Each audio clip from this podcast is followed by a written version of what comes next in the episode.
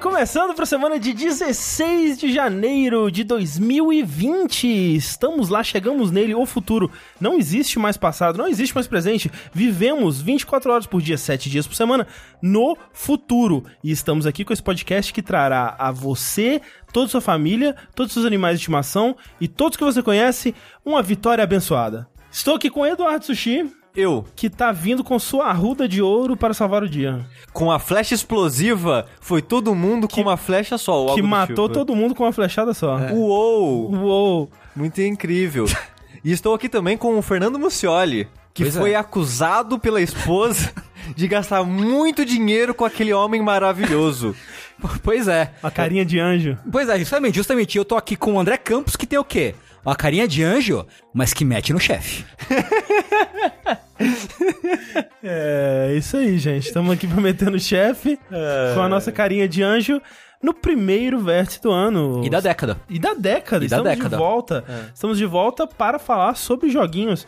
E veja só, esse é um programa, assim como tudo que a gente faz aqui no Jogabilidade, possibilitado por você, você mesmo aí, você acha que talvez, ah, não é comigo que ele tá falando. Não, é com você mesmo. Você. É você. Caso você realmente contribua nas nossas campanhas, né? Afinal de contas, nós somos integralmente, assim, de vez em quando tem um anúncio aqui e ali, mas de modo geral nós somos quase integralmente possibilitados pelas nossas campanhas do Padrim, do Patreon, do PicPay, também agora os subs na Twitch, né? A gente tá considerando eles como parte da campanha, como parte de algumas recompensas, né? Uhum. Se você é sub, você tem acesso ao grupo do Discord, por exemplo. E, e tem a... e no grupo do Discord tem o podcast é. extra, tem os papéis de parede. O negócio é, mas quem é sub também tem as coisas que só é sub, né? Tem os Exato, emotes, tem os, tem os negócios. É, exatamente. Isso. Então, muito obrigado a todo mundo que, que contribui, né? Se você gosta do que a gente faz e tem um dinheirinho que sobra ali no mês e você quer dedicar ele a gente, você pode ou dar sub no Twitch ou acessar o jogabilidade.de barra contribua, que lá tem os links para todas essas campanhas e você decidir em qual é mais conveniente para você. Mas também você aí que assiste, espalha a palavra, curte o que a gente faz, né? Tá aí prestigiando o nosso conteúdo, é por você também que a gente está aqui, por mais um ano, na verdade. E, e, se você, diferente do Senhor Piccolo, não tem um raio de roupas... É verdade. Você pode entrar em jogabilidade.de barra camisetas e comprar uma camiseta de jogabilidade, olha só. Olha aí, ó. Tem nós temos vários modelos, nós temos o, o, logo em, em, três cores, correto? Ah. Mas, mais o Nerditude Gamer, que é uma belíssima estampa. Uma belíssima estampa. Já ouvi mais de uma vez de pessoas que saíram com Nerditude Gamer na rua e perguntaram que banda de black metal é essa, o que significa que cumprimos nosso objetivo. Exatamente. Exatamente. É, então, é, agradecemos muito a todo mundo que possibilita essa brincadeira gostosa aqui. E estamos prontos agora para falar do que nós é, jogamos, né? Que não é, é muita coisa. Então, não é muita coisa. esse vértice vai ser um vértice estranho. Acho que melhor que o de notícia, que de notícia seria mais estranho ainda. Até que hoje teve algumas coisas, né? Mas ainda seria ah, é, é, é, meio ralo ainda. Sim, é. Porque o que aconteceu? Nesse tempo que a gente ficou sem vértice, que foi tipo três semanas, a gente aproveitou para jogar jogos que a gente deixou para trás para gravar os melhores do ano. Uhum, Acho uhum. que a gente vai gravar em breve, por sinal. Uhum. Não vai ser o próximo dessa gravação, que já tem um gravado, que vai ser os esquecidos. Mas aí o que, que eu joguei? Três jogos que eu falei, não, esses três são os mais importantes que eu quero jogar para discutir as melhores do ano. Acabou sendo três jogos longos, que foi o Outer Wilds, que a maioria das pessoas diz que é em torno de umas 30 horas. Eu sinto que eu levei mais do que ah, isso. A maioria das pessoas diz que é em torno de 20, é, tô, é, por aí. Eu devo ter levado ah. umas 30 e poucas. Disco Elysium era um desses jogos que é. foi a mesma coisa. As pessoas, não, 25 horas, 30 horas você termina. Eu tive tipo, umas 40 horas, eu não sei o que eu faço, que eu demoro tanto nos jogos. Disco porque eu leio muito devagar e porque eu fiz muita coisa. Eu fiz quase tudo do jogo. Caramba. É. Disco eu leio muito devagar também. O outro jogo era I, Somnium Files. Quem diria? Que é um jogo também longuinho de 30 horas, levei acho que 32 horas para terminar ele. Que, que nós três, hoje, infelizmente, Rafa não está aqui conosco gravando. É. E acho que ele não jogou, né? Não, não ele não, não, jogou. É, mas nós três jogamos e terminamos o jogo. Sim, sim. sim. Algo e... que pro Vértice é raro. Pois é, né? Que pois coisa. É. Porque o negócio é essa abertura, porque eu que só queria falar que eu só joguei esses jogos e um pouquinho do Dragon Ball. Hum. O streaming que a gente fez ontem dele já é o dobro do que eu tinha jogado uhum, uhum. fora do streaming. Então por isso que é um vértice estranho, porque muitas das coisas que a gente jogou é coisa que a gente meio que tá guardando pro Dash, ou jogou pra falar no Dash. Mas, acho que a gente pode falar um pouquinho do AI aqui, Uhum. porque eu acho que ele talvez seja. Eu falo que ele não ia ficar numa posição muito alta, mas é difícil dizer. É difícil dizer. E é pra spoiler mim- dizer. É spoiler. É, não, a gente nunca conversou sobre isso, eu só tô especulando sozinho aqui na minha cabeça. Aham, aham. Mas eu acho que dá pra falar dele um pouquinho. É, o Tengu já falou dele uma vez, quando Sim. ele começou a jogar. É, eu, eu tava bem no começo do jogo ainda. É, e faz, faz tempo já. É. acho que foi o, o- Faz uns dois meses, acho. É, eu foi um dos disso. primeiros jogos que você falou. É, sim. Antes de mais nada, a gente tá falando AI, mas eu acho que o jeito certo de falar é AI AI, mesmo. é. AI The Somnium Files, que, de novo, é o jogo mais recente do... Eu ia falar Yokotaro, mas não é o Yokotaro.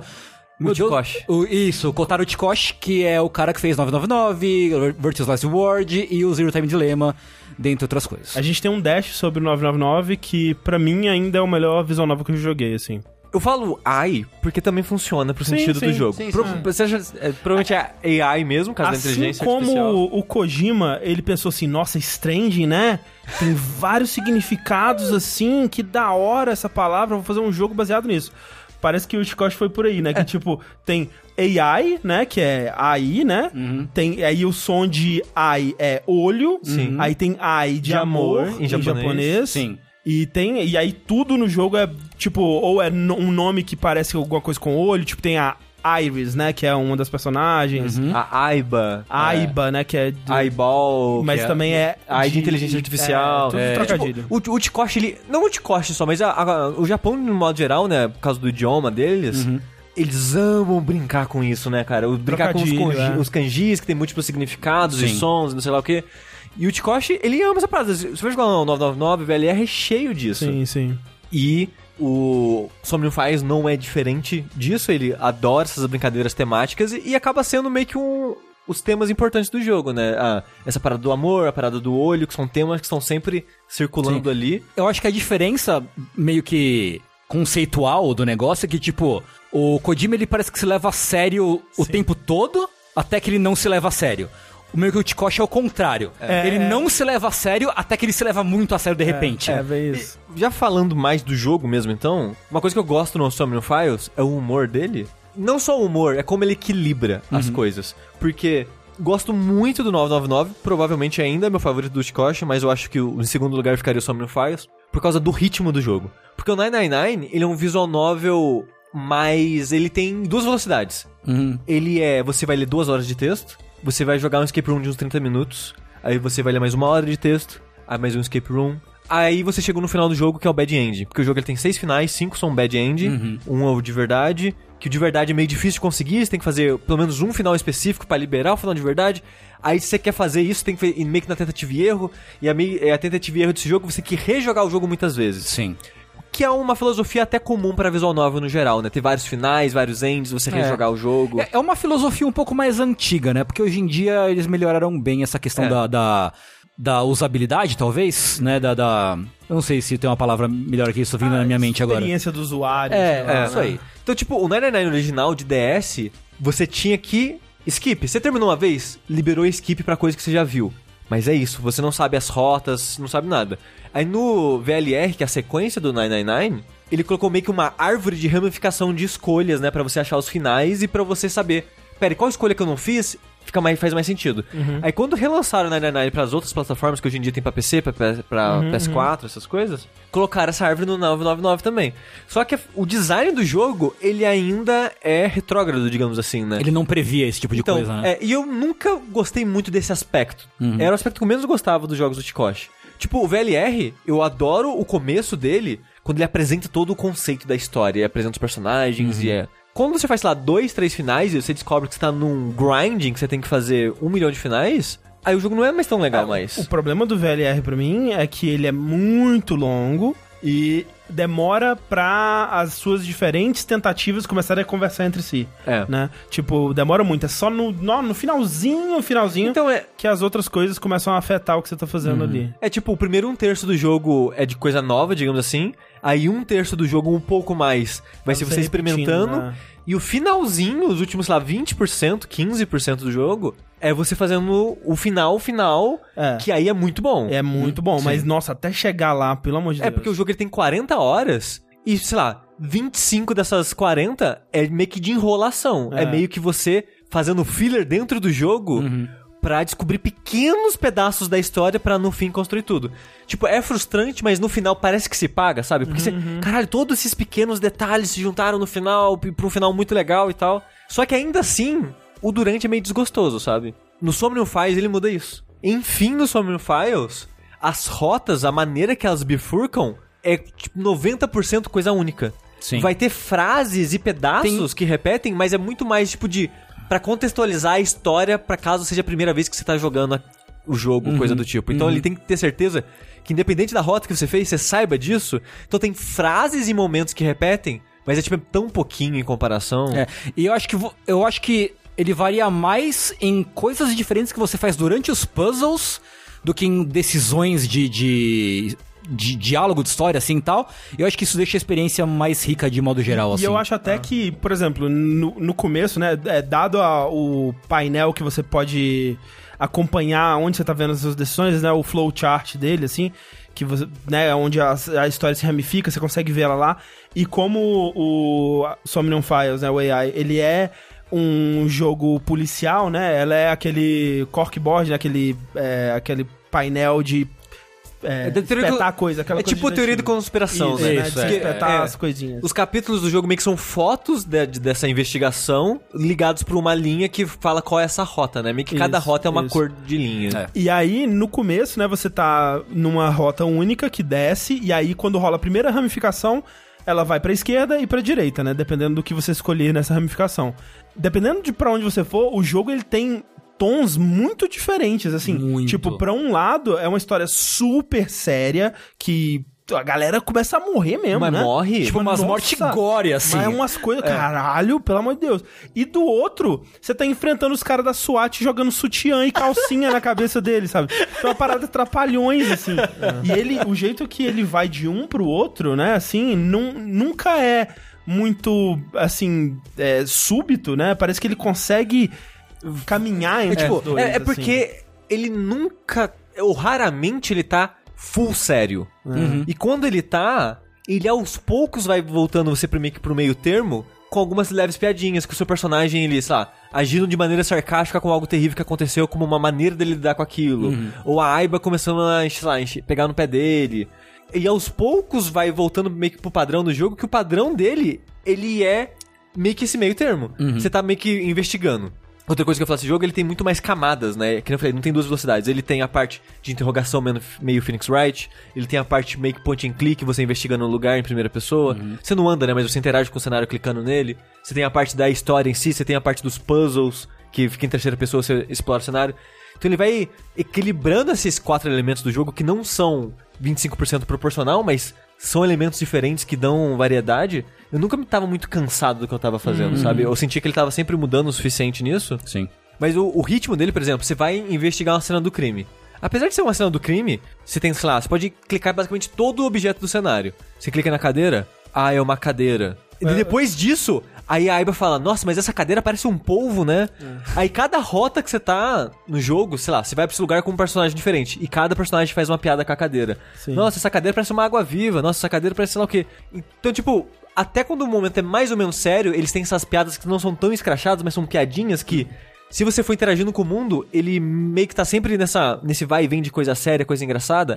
Aí você virou, teve um monte de piada, você interagindo no cenário, aí você vai falar com a mãe de, do personagem, aí tem uma história triste ali e tal. Sim. Então, tipo, pra mim funciona a maneira que ele, ele brinca com isso, e eu gosto de como ele flutua nesse, nessa, nessa temática mais séria, mais engraçada, e eu gosto do humor idiota dele. Ah, eu também gosto muito. É um humor bem bobo, assim. é bem bobo. E, e muitas vezes, né, assim, porque e algo que é padrão também pros jogos do Tikoshi é que o protagonista é babaca. Tipo, todo protagonista dele é meio babaca, assim. Tipo, Ah, o Junpei não é babaca. ah, ele é meio babaca. É ele às babaca? vezes. Será? Assim, ele não é tão babaca quanto o Sigma, que é o, Aham. acho que é o mais babaca de Ah, todos. Aham.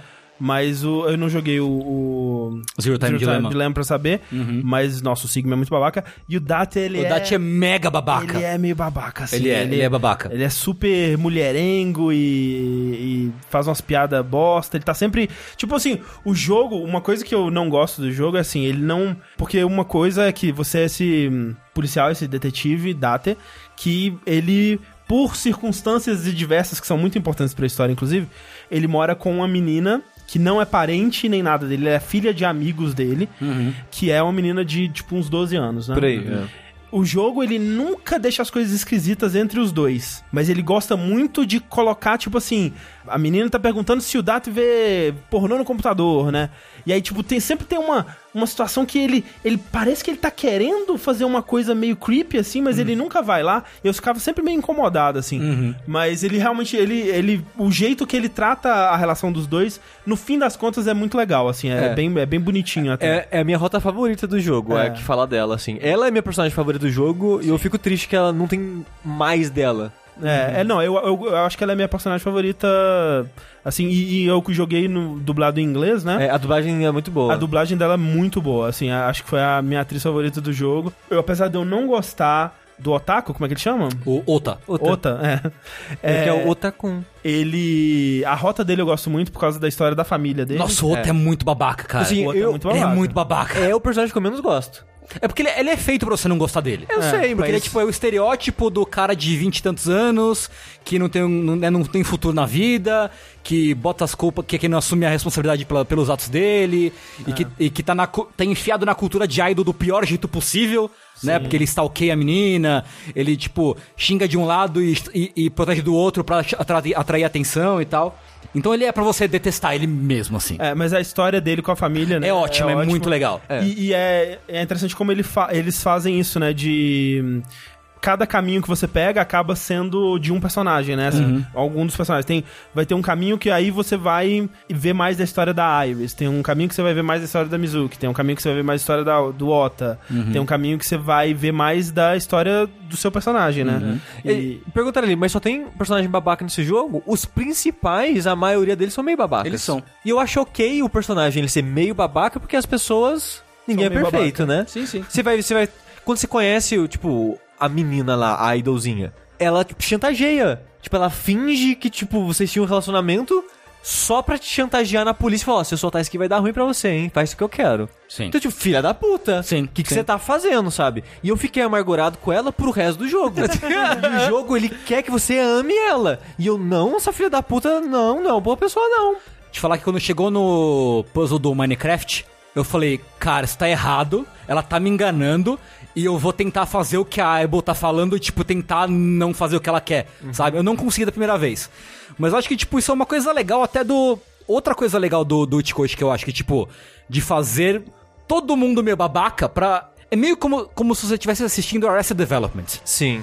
que todo mundo é babaca, mas não num nível que você realmente não gosta do personagem. É, porque tipo, eles fica no limiar ali. E- Eles conseguem desenvolver esses personagens o bastante pra você entender que, ok, ele é meio babaca, mas olha essas outras coisas que ele faz, como Uhum. Sim. Uhum. que ele interage com essas outras pessoas. Tipo, são personagens que eles conseguem deixar eles, a maioria pelo menos, realmente tridimensional. Sim. Isso que você tá falando da parada do Minecraft é legal porque. A menina, essa.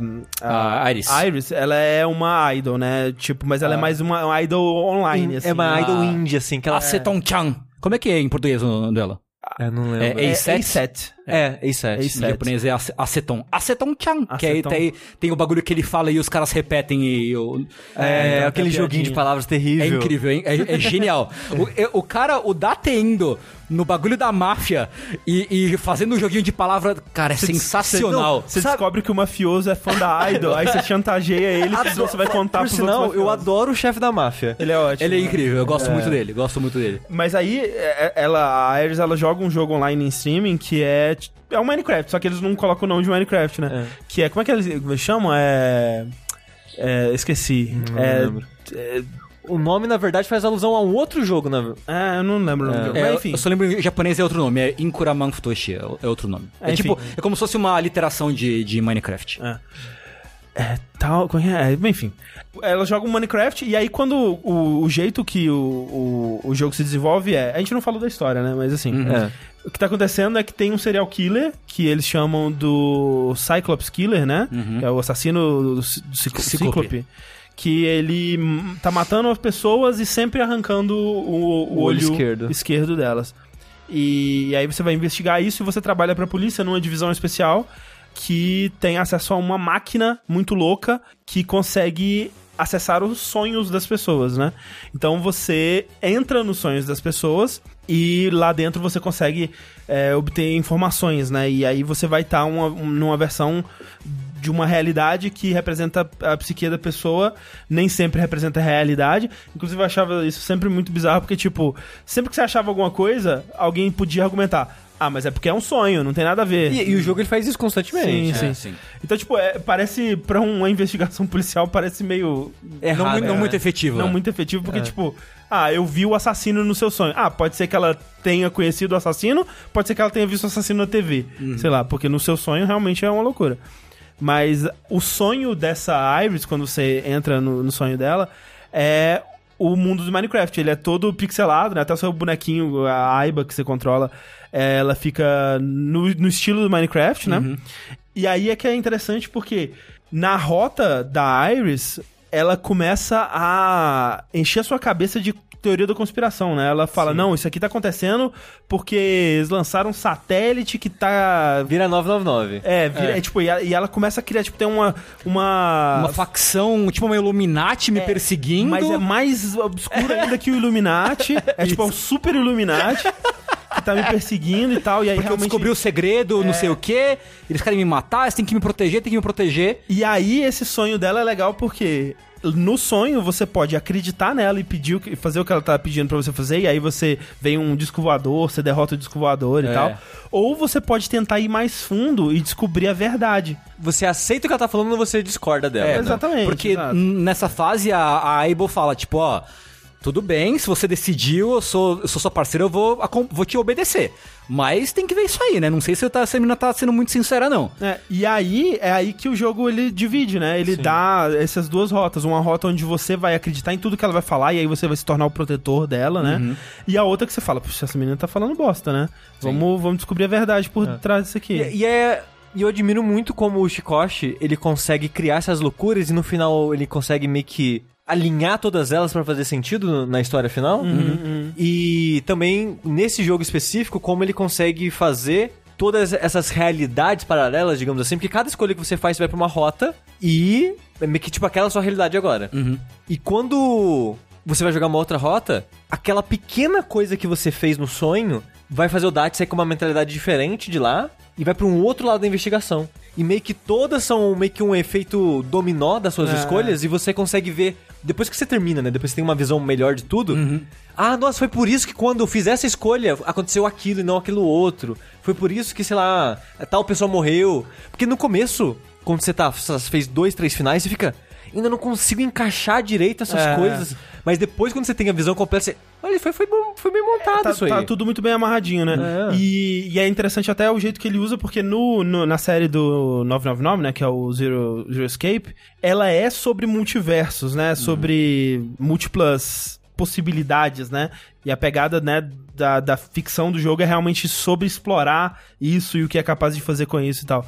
E é por isso que no, no, nessa série ou do 999, você né, tem essas múltiplas possibilidades e elas eventualmente até começam a conversar entre si. E aqui eu fiquei pensando como é que eles vão explicar, né, o, o fato de que eu tô tendo essas várias rotas para eventualmente uma liberar a informação que eu preciso em outra, né? E o jeito que eles explicam isso é até, né, ok, faz sentido para mim. Eu achei, eu achei interessante. É, foi a coisa que eu menos gostei do jogo, eu acho. É. A justificativa de como um final libera coisa no outro. Hum. Para mim foi hum. o ponto fraco do jogo, assim, para mim. Eu achei que ele. Não sei, não, não fez tanto sentido assim. Porque no 999, no VLR, a justificativa é a história. Uhum. É, exato. Aqui, a impressão que eu tive é: eu preciso de uma desculpa para isso acontecer. E ele meio que. Ah, isso aqui que aconteceu. É, ele toca. Porque. Uma coisa que até que eu senti falta no jogo é ter mais. deles irem mais fundo nisso até. Porque é meio que tipo a coisa, ó, é por isso, tá? Valeu. E você fica tipo, ah, e, ok, não volta ok. Mais. Mas eu queria que fosse mais presente na história é, essa, é. essa relação entre, entre possibilidades e as rotas diferentes e tudo é, mais. O que eu não gosto no jogo, e eu acho que é por isso que ele não, não fica sendo um dos meus é, visual favoritos nem nada, é que a história é boa e o jeito que as coisas se conectam é bom, mas ao longo do jogo inteiro eu ficava muito incomodado porque eu via, ao contrário, por exemplo, ele sempre fala, ah, o George R. R. Martin, ele tá plantando coisas assim, sem você perceber. E no final você percebe que, nossa, essas, foi isso daqui lá atrás que resultou nisso. E eu nem tava percebendo. Olha como que ele montou isso aqui. Esse é o contrário, assim. Tipo, você vê exatamente onde estão as lacunas que ele não tá te dando informação sobre, que vai ter a informação que você precisa para liberar no final. E, e, chegava ao ponto de me dar raiva de, tipo, cara, por que, que vocês não estão falando sobre isso? Tipo, conversem sobre isso. tipo, chegava a pontos que você mostrava um objeto, eu lembro especificamente que era um tem uma hora que você tá investigando um lugar e você encontra uma embalagem de chocolate, né? E aí nessa ah. embalagem de chocolate tem as impressões digitais da mãe de um personagem. E você vai conversar com esse personagem e você pode mostrar isso para ele para falar assim, olha, eu acho que sua mãe tava lá. Você pode mostrar para ele, aí o texto é assim: ele olhou para você com um olhar de que é, ele teria mais coisas a dizer sobre aquilo. E para! Velho, você é um policial. Por quê? Eles estão guardando isso para um momento onde vai ter a, a revelação de que, ó, oh, ela tava lá, mas por causa disso. Então, isso dá muita raiva, muita hum. raiva, porque me parece um estilo de escrita muito preguiçoso, sabe? Tipo, você hum. quer montar uma grande revelação, mas você não quer ter o trabalho de plantar isso direitinho ao longo dela. Eu, eu, não acho que é preguiçoso, porque né, eu sempre acho a preguiça ruim para descrever essas coisas, mas porque isso é um problema da limitação do estilo de história que ele quer contar. Não do estilo de história, mas da maneira que ele tá contando. Porque aí entra também na coisa que eu falei que eu menos gostei, que era a maneira que ele linka como você libera finais sabendo de outros finais, é a estrutura de rotas. Se fosse só uma história única de 30 horas, hum. esse jogo para mim seria muito melhor. Eu acho também, viu? Eu porque, porque também. quando eu tava no meu primeiro final, eu tava adorando. Tipo, a maneira que as coisas estavam desenrolando, no geral, assim. Uhum, tinha uhum. isso, tipo... Ele faz isso constantemente, tipo de ah, depois a gente fala isso aqui. É. Ele o tempo todo fala isso. Não me incomodou tanto assim quanto incomodou o André, mas né, não é perfeitinha. Você via as, as imperfeições na história, uhum, assim. Uhum. Só que o ritmo dela tava ótimo, tava indo. Aí quando acabou, até tipo deu uma brochada, tipo, putz, vou ter que começar de novo. E teve outras rotas que. Eu tava na rota, eu tô me divertindo. Aí ela acaba meio que. É, tem que começar de novo, né? É. E tipo. Sempre meio que quebrava um ritmo para mim um pouco. E também tem isso que ele tem que deixar a história incompleta de propósito uhum, uhum. para ele, pra ele completar essa brecha em uma outra rota. É, e, e, assim, eu não acho que seja necessariamente limitação do, do formato, porque eu não lembro de ter sentido isso tanto no 999, por exemplo, assim. E eu, eu sei que isso já é uma coisa que me incomodava na época que eu joguei 999, porque que nem o Poison falou, Phoenix Wright faz muito isso e me incomoda muito. Tipo, eu lembro no hum. primeiro, que no, o primeiro, que o final é o culpado é o Von Karma, né? Isso. Desculpa, spoiler. Mas, tipo, você tem o, o detector de metal e eu já tinha sacado. A bala tá no ombro dele, ou, ou seja, lá onde tá a loja da bala. Uhum. E a gente tá com o detector de metal. Eu sei que eventualmente eu vou usar o detector de metal pra colocar no ombro dele e o jogo não me deixava. Tipo, eu falava, como é que você vai provar que ele tava lá na cena do crime? Detector de metal. Porque se passar o detector de metal nele, vai provar que ele tá com a bala. Mas não era isso ainda. Calma, não é o momento do detector de metal. E esse tipo de coisa me irrita muito, assim. E eu senti muito isso no, no Ai. Mas, no fim das contas, eu acho que a história que ele conta é muito boa. Tipo, eu acho que valeu a pena experienciar ela por como a gente falou, esses momentos de personagens especificamente, eu gosto muito deles, assim. É, eu tô pensando aqui que talvez uh, essa experiência varie dependendo da ordem com que você joga as rotas. Provavelmente. Porque eu não, eu não lembro de sentir esse incômodo tão grande assim na, na nas lacunas de informações, talvez pela ordem que eu tenha feito a, a, as, as rotas, talvez. Talvez, é, talvez. Né? É. Porque eu não lembro também, eu não lembro de, de, ficar tão incomodado assim com, com essas coisas. Sim, sim. Diferente dos outros jogos, né? Não é que você tem vários finais. Você tem. Você chega, pode chegar até uma parte que fala, ó, o mistério não pode ser mais resolvido. Tipo, é. aconteceu uma coisa na história que não tem mais como resolver o crime, acabou, já era, tchau. Você, tipo, você não tem informações suficientes. É, tipo, o jogo te meio que te expulsa, assim, é. da, daquela rota. É só lá, escolhe outra coisa. E aí tem finais, que você vai a rota até o final, e tem alguns poucos bad endings. É, eu peguei um só, eu acho. Eu ou dois. Um, é, acho que eu peguei um só. Eu fiz uns três. E falando do final, uh -huh. o final desse jogo, ele Antes do crédito? Não, no, nos créditos. créditos. É, é, é, maravilhoso. Meu Deus do céu. É incrível. É, Jesus Cristo. Eu vou falar só que é um número musical. É, ele é tão bom. É muito que, bom. Que depois que você termina, abre uma opção no menu inicial do jogo ver de novo o crédito. Ver de novo. Porque é, é, incrível. É maravilhoso. É, tipo, é bom demais. É, como eu joguei em inglês, né? A música tava cantada em inglês e A versão em inglês ela não é tão boa. A cantora ela não manda muito bem, assim, vamos dizer. Aham. Mas depois eu vi no YouTube em japonês e é perfeito. Porque, assim, é tipo, maravilhoso. parece que vai ser só um epílogo da história. É, tipo, tá é. rolando um bagulho de história.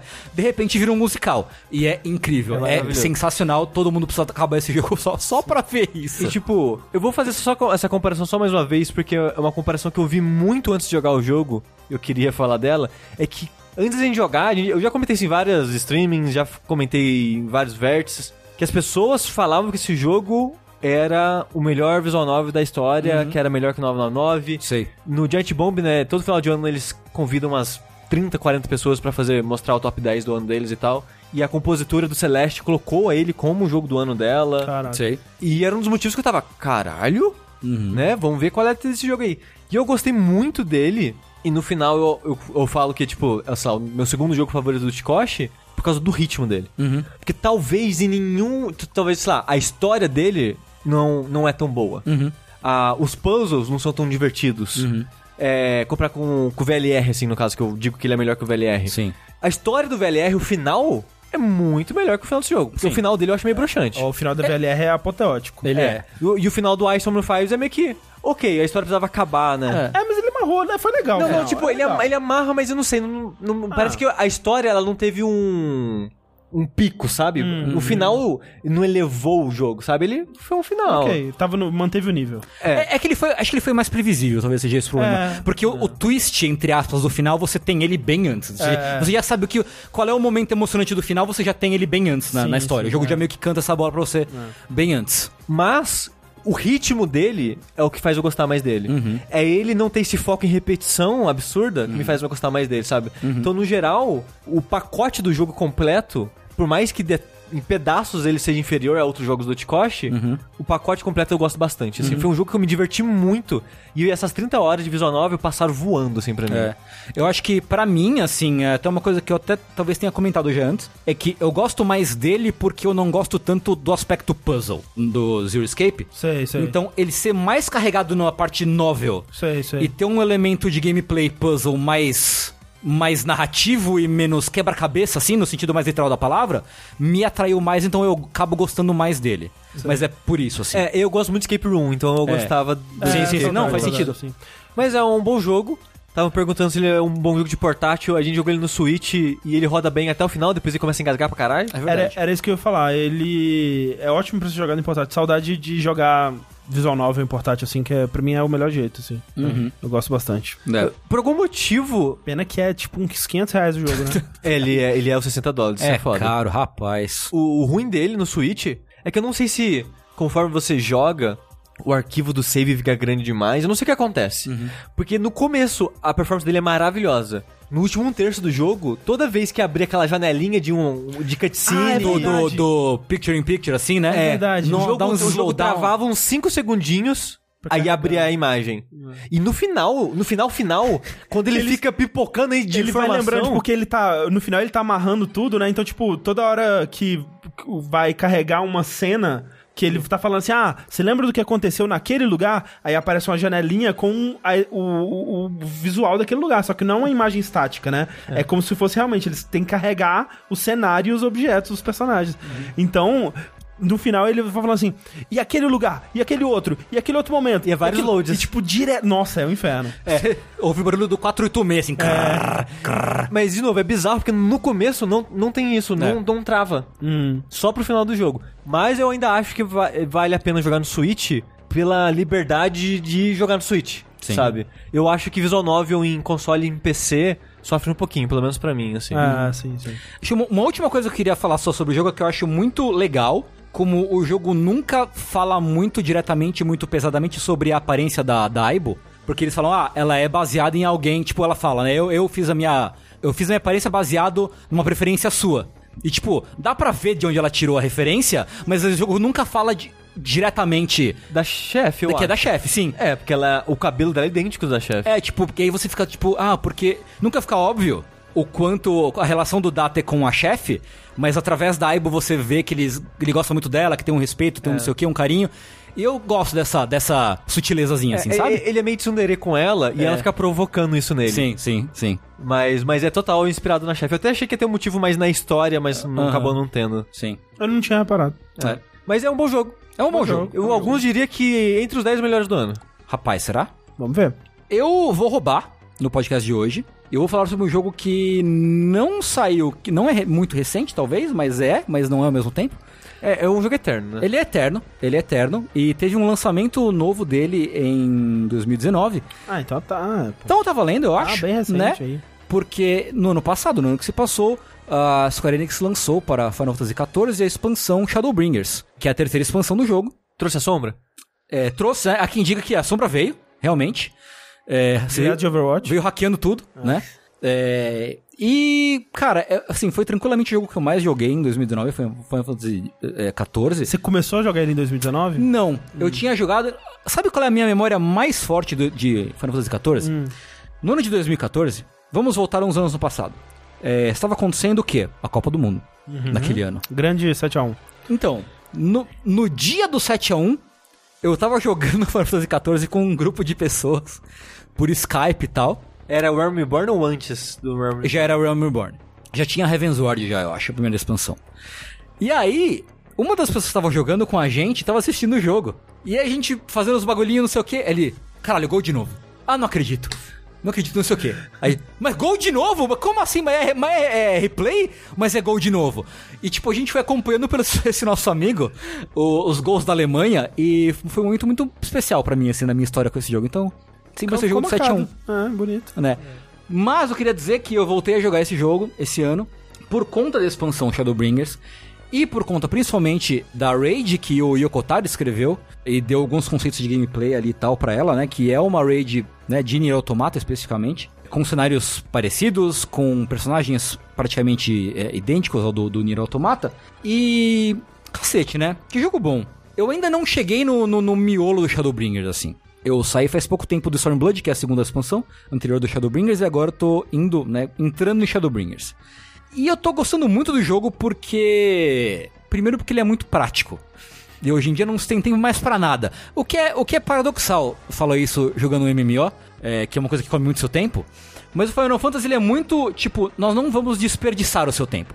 A gente vai dar coisas pra você investir o seu tempo, mas a gente não vai jogar o seu tempo fora. Por exemplo, você ganha montaria muito rápido, é de graça, e tipo, meu, to, to essa montaria aqui pra você andar mais rápido. Ou tipo, você quer andar pelo mapa? Tipo, toque, você, meu, você tem teleporte pra todo canto, é barato e tipo, vai, voa. Sabe? Tipo, Você quer fazer dungeon, meu? Só liga, liga na fila ali, cara. Liga na fila, tipo, a gente acha um grupo pra você. A gente Tem- acha um grupo. E tem NPC que faz dungeon com você agora Tem também. NPC que faz dungeon com você.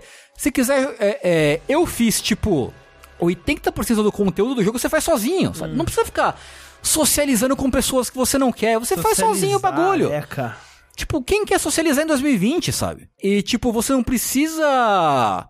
Por exemplo, em outros MMOs, se você cria um personagem no começo, você fica meio que preso é, aquele personagem pra sempre. Se você quiser fazer, sei lá, outra classe, você cria outro personagem e começa de novo.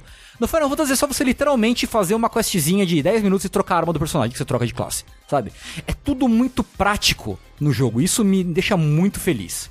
E é um jogo muito gostoso de jogar. E jogando é, as expansões e tudo mais, eu percebi que, assim, obviamente, ele ser de Final Fantasy, ele é um diferencial pra mim, assim. O- Porque assim, isso me é uma dúvida que eu tenho. Porque Hum. quando você fala ele é de Final Fantasy, mas Final Fantasy é tanta coisa, né? O que, que é. você se refere quando você diz ele é de Final Fantasy? É, por um lado, ele tem. Em, uma das camadas, né? Ele tem os elementos clássicos de Final Fantasy. Ah, tem Chocobo, tem Black Mage, White Mage, tem. Blizaga. Muggles, Blizzaga, né?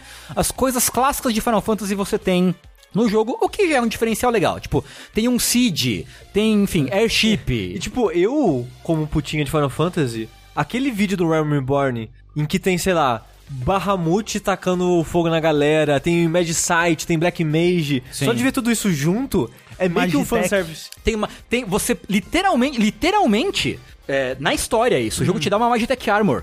Igualzinho do Final Fantasy VI. Como é que ele justifica isso? Tipo, é, tem um país que é Final Fantasy VI steampunk? Não, não exatamente. Ele tem o, o Império do Mal. Sei. Ele é todo meio Ah, tá, tecnológico. tá. Ok, ok. Não. E eu- eu muito, muito importante isso. Todas as montarias têm música própria. Quando você. Tipo, Chocobo toca uma versão da música do Chocobo. É, o Chocobo Gordo toca uma versão de trombone da música do Chocobo. Tipo, fó, fó, fó, fó, fó, fó, fó, sabe? E é incrível. A Magitech Armor toca a musiquinha de. do- dos créditos do Fantasy VI. Tipo. tananana, Tipo, caralho, que da hora! Mas tem um império que é todo tecnológico e todas as coisas Magitech vêm desse lugar. Mas, a outra camada, né, que eu ia comentar tem a ver com isso, porque ele mistura coisas dos jogos, especificamente de um jeito que eu acho muito elegante. Por exemplo, em Stormblood você vai pra uma região do mundo que ela é meio temática oriental. Né, tipo meio é, China, Japão, Índia, Mongólia, assim, tudo meio misturado, né, em regiões diferentes. Você vai liberar uma região que chama Doma, né? Que é uma região meio de samurais, não sei o que, você vai, ah, porque é, o Império tá dominando aquele lugar, porque o rei morreu e o príncipe tá foragido, você tem que meio que achar o príncipe, juntar as tropas e liberar o castelo, pra eles retomarem aquele lugar.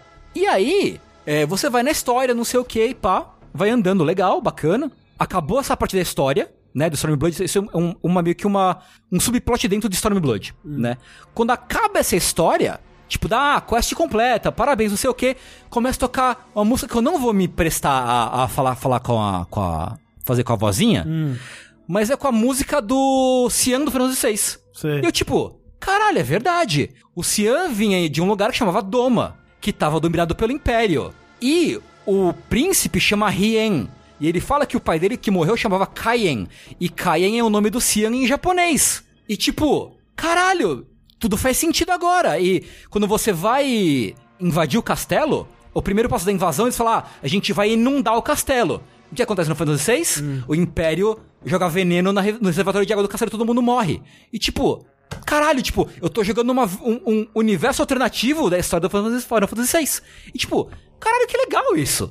Sabe, tipo, eu tô jogando uma outra versão do jogo que, tipo, que eu achei que ele costurou, que pra mim eu só fui me tocar disso no fim. Sei. Sabe? Tipo, porra, que da hora. E no fim do Heaven's Ward, por exemplo, você faz uma luta que é um boss que é o Knights of the Round.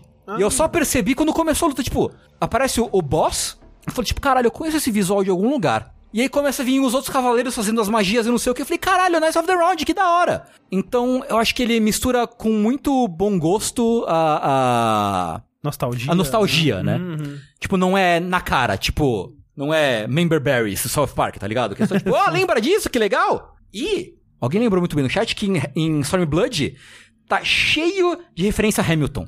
É mesmo. Cheio. Porque, como eles estão falando de uma revolução, tipo, a galera se juntando Ah. pra ir contra o Império, muitos dos nomes de quest são referências a Hamilton. e muitos diálogos têm referências a Hamilton. Bizarro. Será que isso é coisa da localização? Provavelmente. Ah, né? Provavelmente. E eu falei, nossa, que legal. Gostei. Acho que, tipo, alguém se divertiu muito localizando esse, esse jogo, assim, Sim, sim. sabe? Teve um, um carinho, assim. Ian perguntou, tem algo relacionado a Black Mage Village do Final Fantasy IX? Até agora não. Pelo menos eu não... É, talvez, então, porque... Como é que é?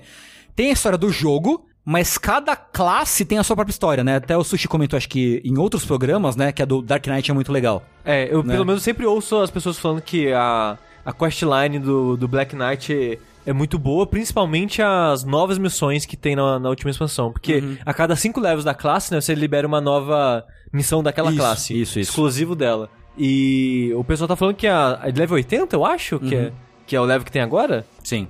Que é uma, a questline do, do Black Knight é muito boa. Uhum, uhum. Mas é. É, É, isso acaba sendo meio bizarro, eu acho, um pouco, sabe? Porque se você quer trocar de classe, é mais rápido do que começar do zero, mas ainda é um trampo, né, cara? Você subir um personagem de level 80. Ó, mas ó, pelo menos as classes que entraram depois, tipo Dark Knight, Astrologian, começa ou no nível 30 já ou no 50 já.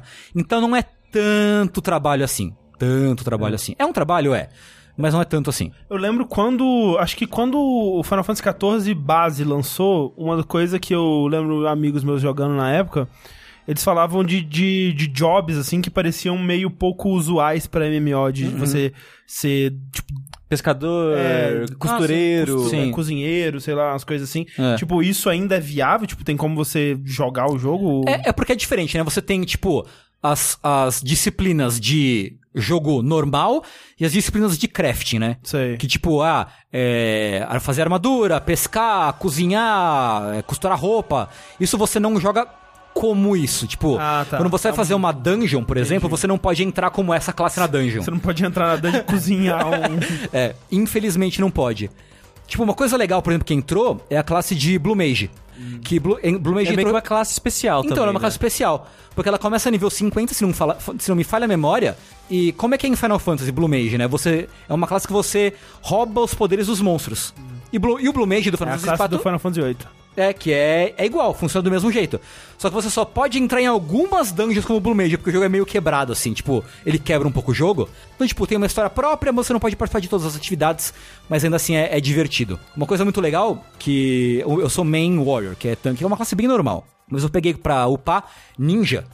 E ninja é mó legal, porque você tem que fazer combinações de selos ninja, e cada combinação é uma jutsu diferente. Então você, tipo, prepara os selos e tem um botão de ativar o selo que você fez. Então, sei lá, é tipo, é céu, terra e humano. Você fala lá, é, céu, terra, humano é uma coisa. Humano, terra, céu é uma coisa. Tipo, céu, céu, terra é uma coisa. Então, tipo, você fica tipo, tipo Skrillex na- no seu teclado fazendo combinação de ninjutsu.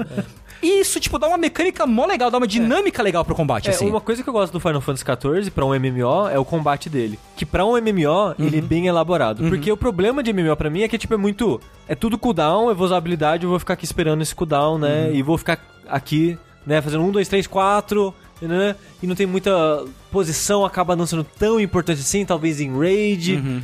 No Final Fantasy eu sinto que essas coisas, tipo de a maneira que o jogo cria as classes, toda classe, e eles foram melhorando isso com o tempo, né? De toda classe tem uma mecânica única. Sim. Que Vai é muito Final Fantasy, né? É, bem Final Fantasy. Tipo, vai ter uma mecânica, tipo, a sua interface vai ser diferente, porque vai ter um elemento da interface que representa a sua classe. Sim. Tipo, sei lá, o Red Mage, como o Red Mage é meio que um Black e White Mage ao mesmo tempo, e também meio que um lutador esgrimista ao mesmo tempo, o que É. eles fizeram? É muito legal o Red Mage.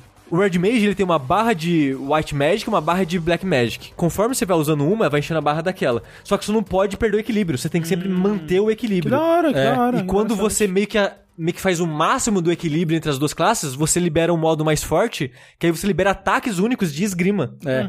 E tipo, ele vai, dá uma esgrimada e recua depois. É muito legal, Então, tipo, cara. é uma classe que você tem que prestar muita atenção nas magias que você tá usando pra equilibrar elas, pra poder liberar ataques físicos fortes. Então, tipo, é uma lógica que é- você tem que prestar muita atenção no que você tá fazendo. E os inimigos têm muitos ataques em área, vai ficar vermelhinho, aí você tem que sair, tem que fazer alguma coisa. O posicionamento é mais importante. Do que os MMOs que eu conheço, basicamente. Então, o combate dele já é muito mais divertido também por causa disso. O, o God disse, até o level 30 e pouco o combate é bem monótono. Eu acho que vai com expectativas de MMO mesmo, né? Tipo, É, você, sim. não, você não pode ir achando que você vai jogar também um, um, sei lá, um Devil May Cry ou alguma É. coisa assim. O, o negócio também é que, esse, isso que eu tô falando da mecânica, você não vai começar o jogo com o Red Mage nisso. Sim. Porque a cada, sei lá, no level 20 eles liberam meio que uma introdução dessa mecânica.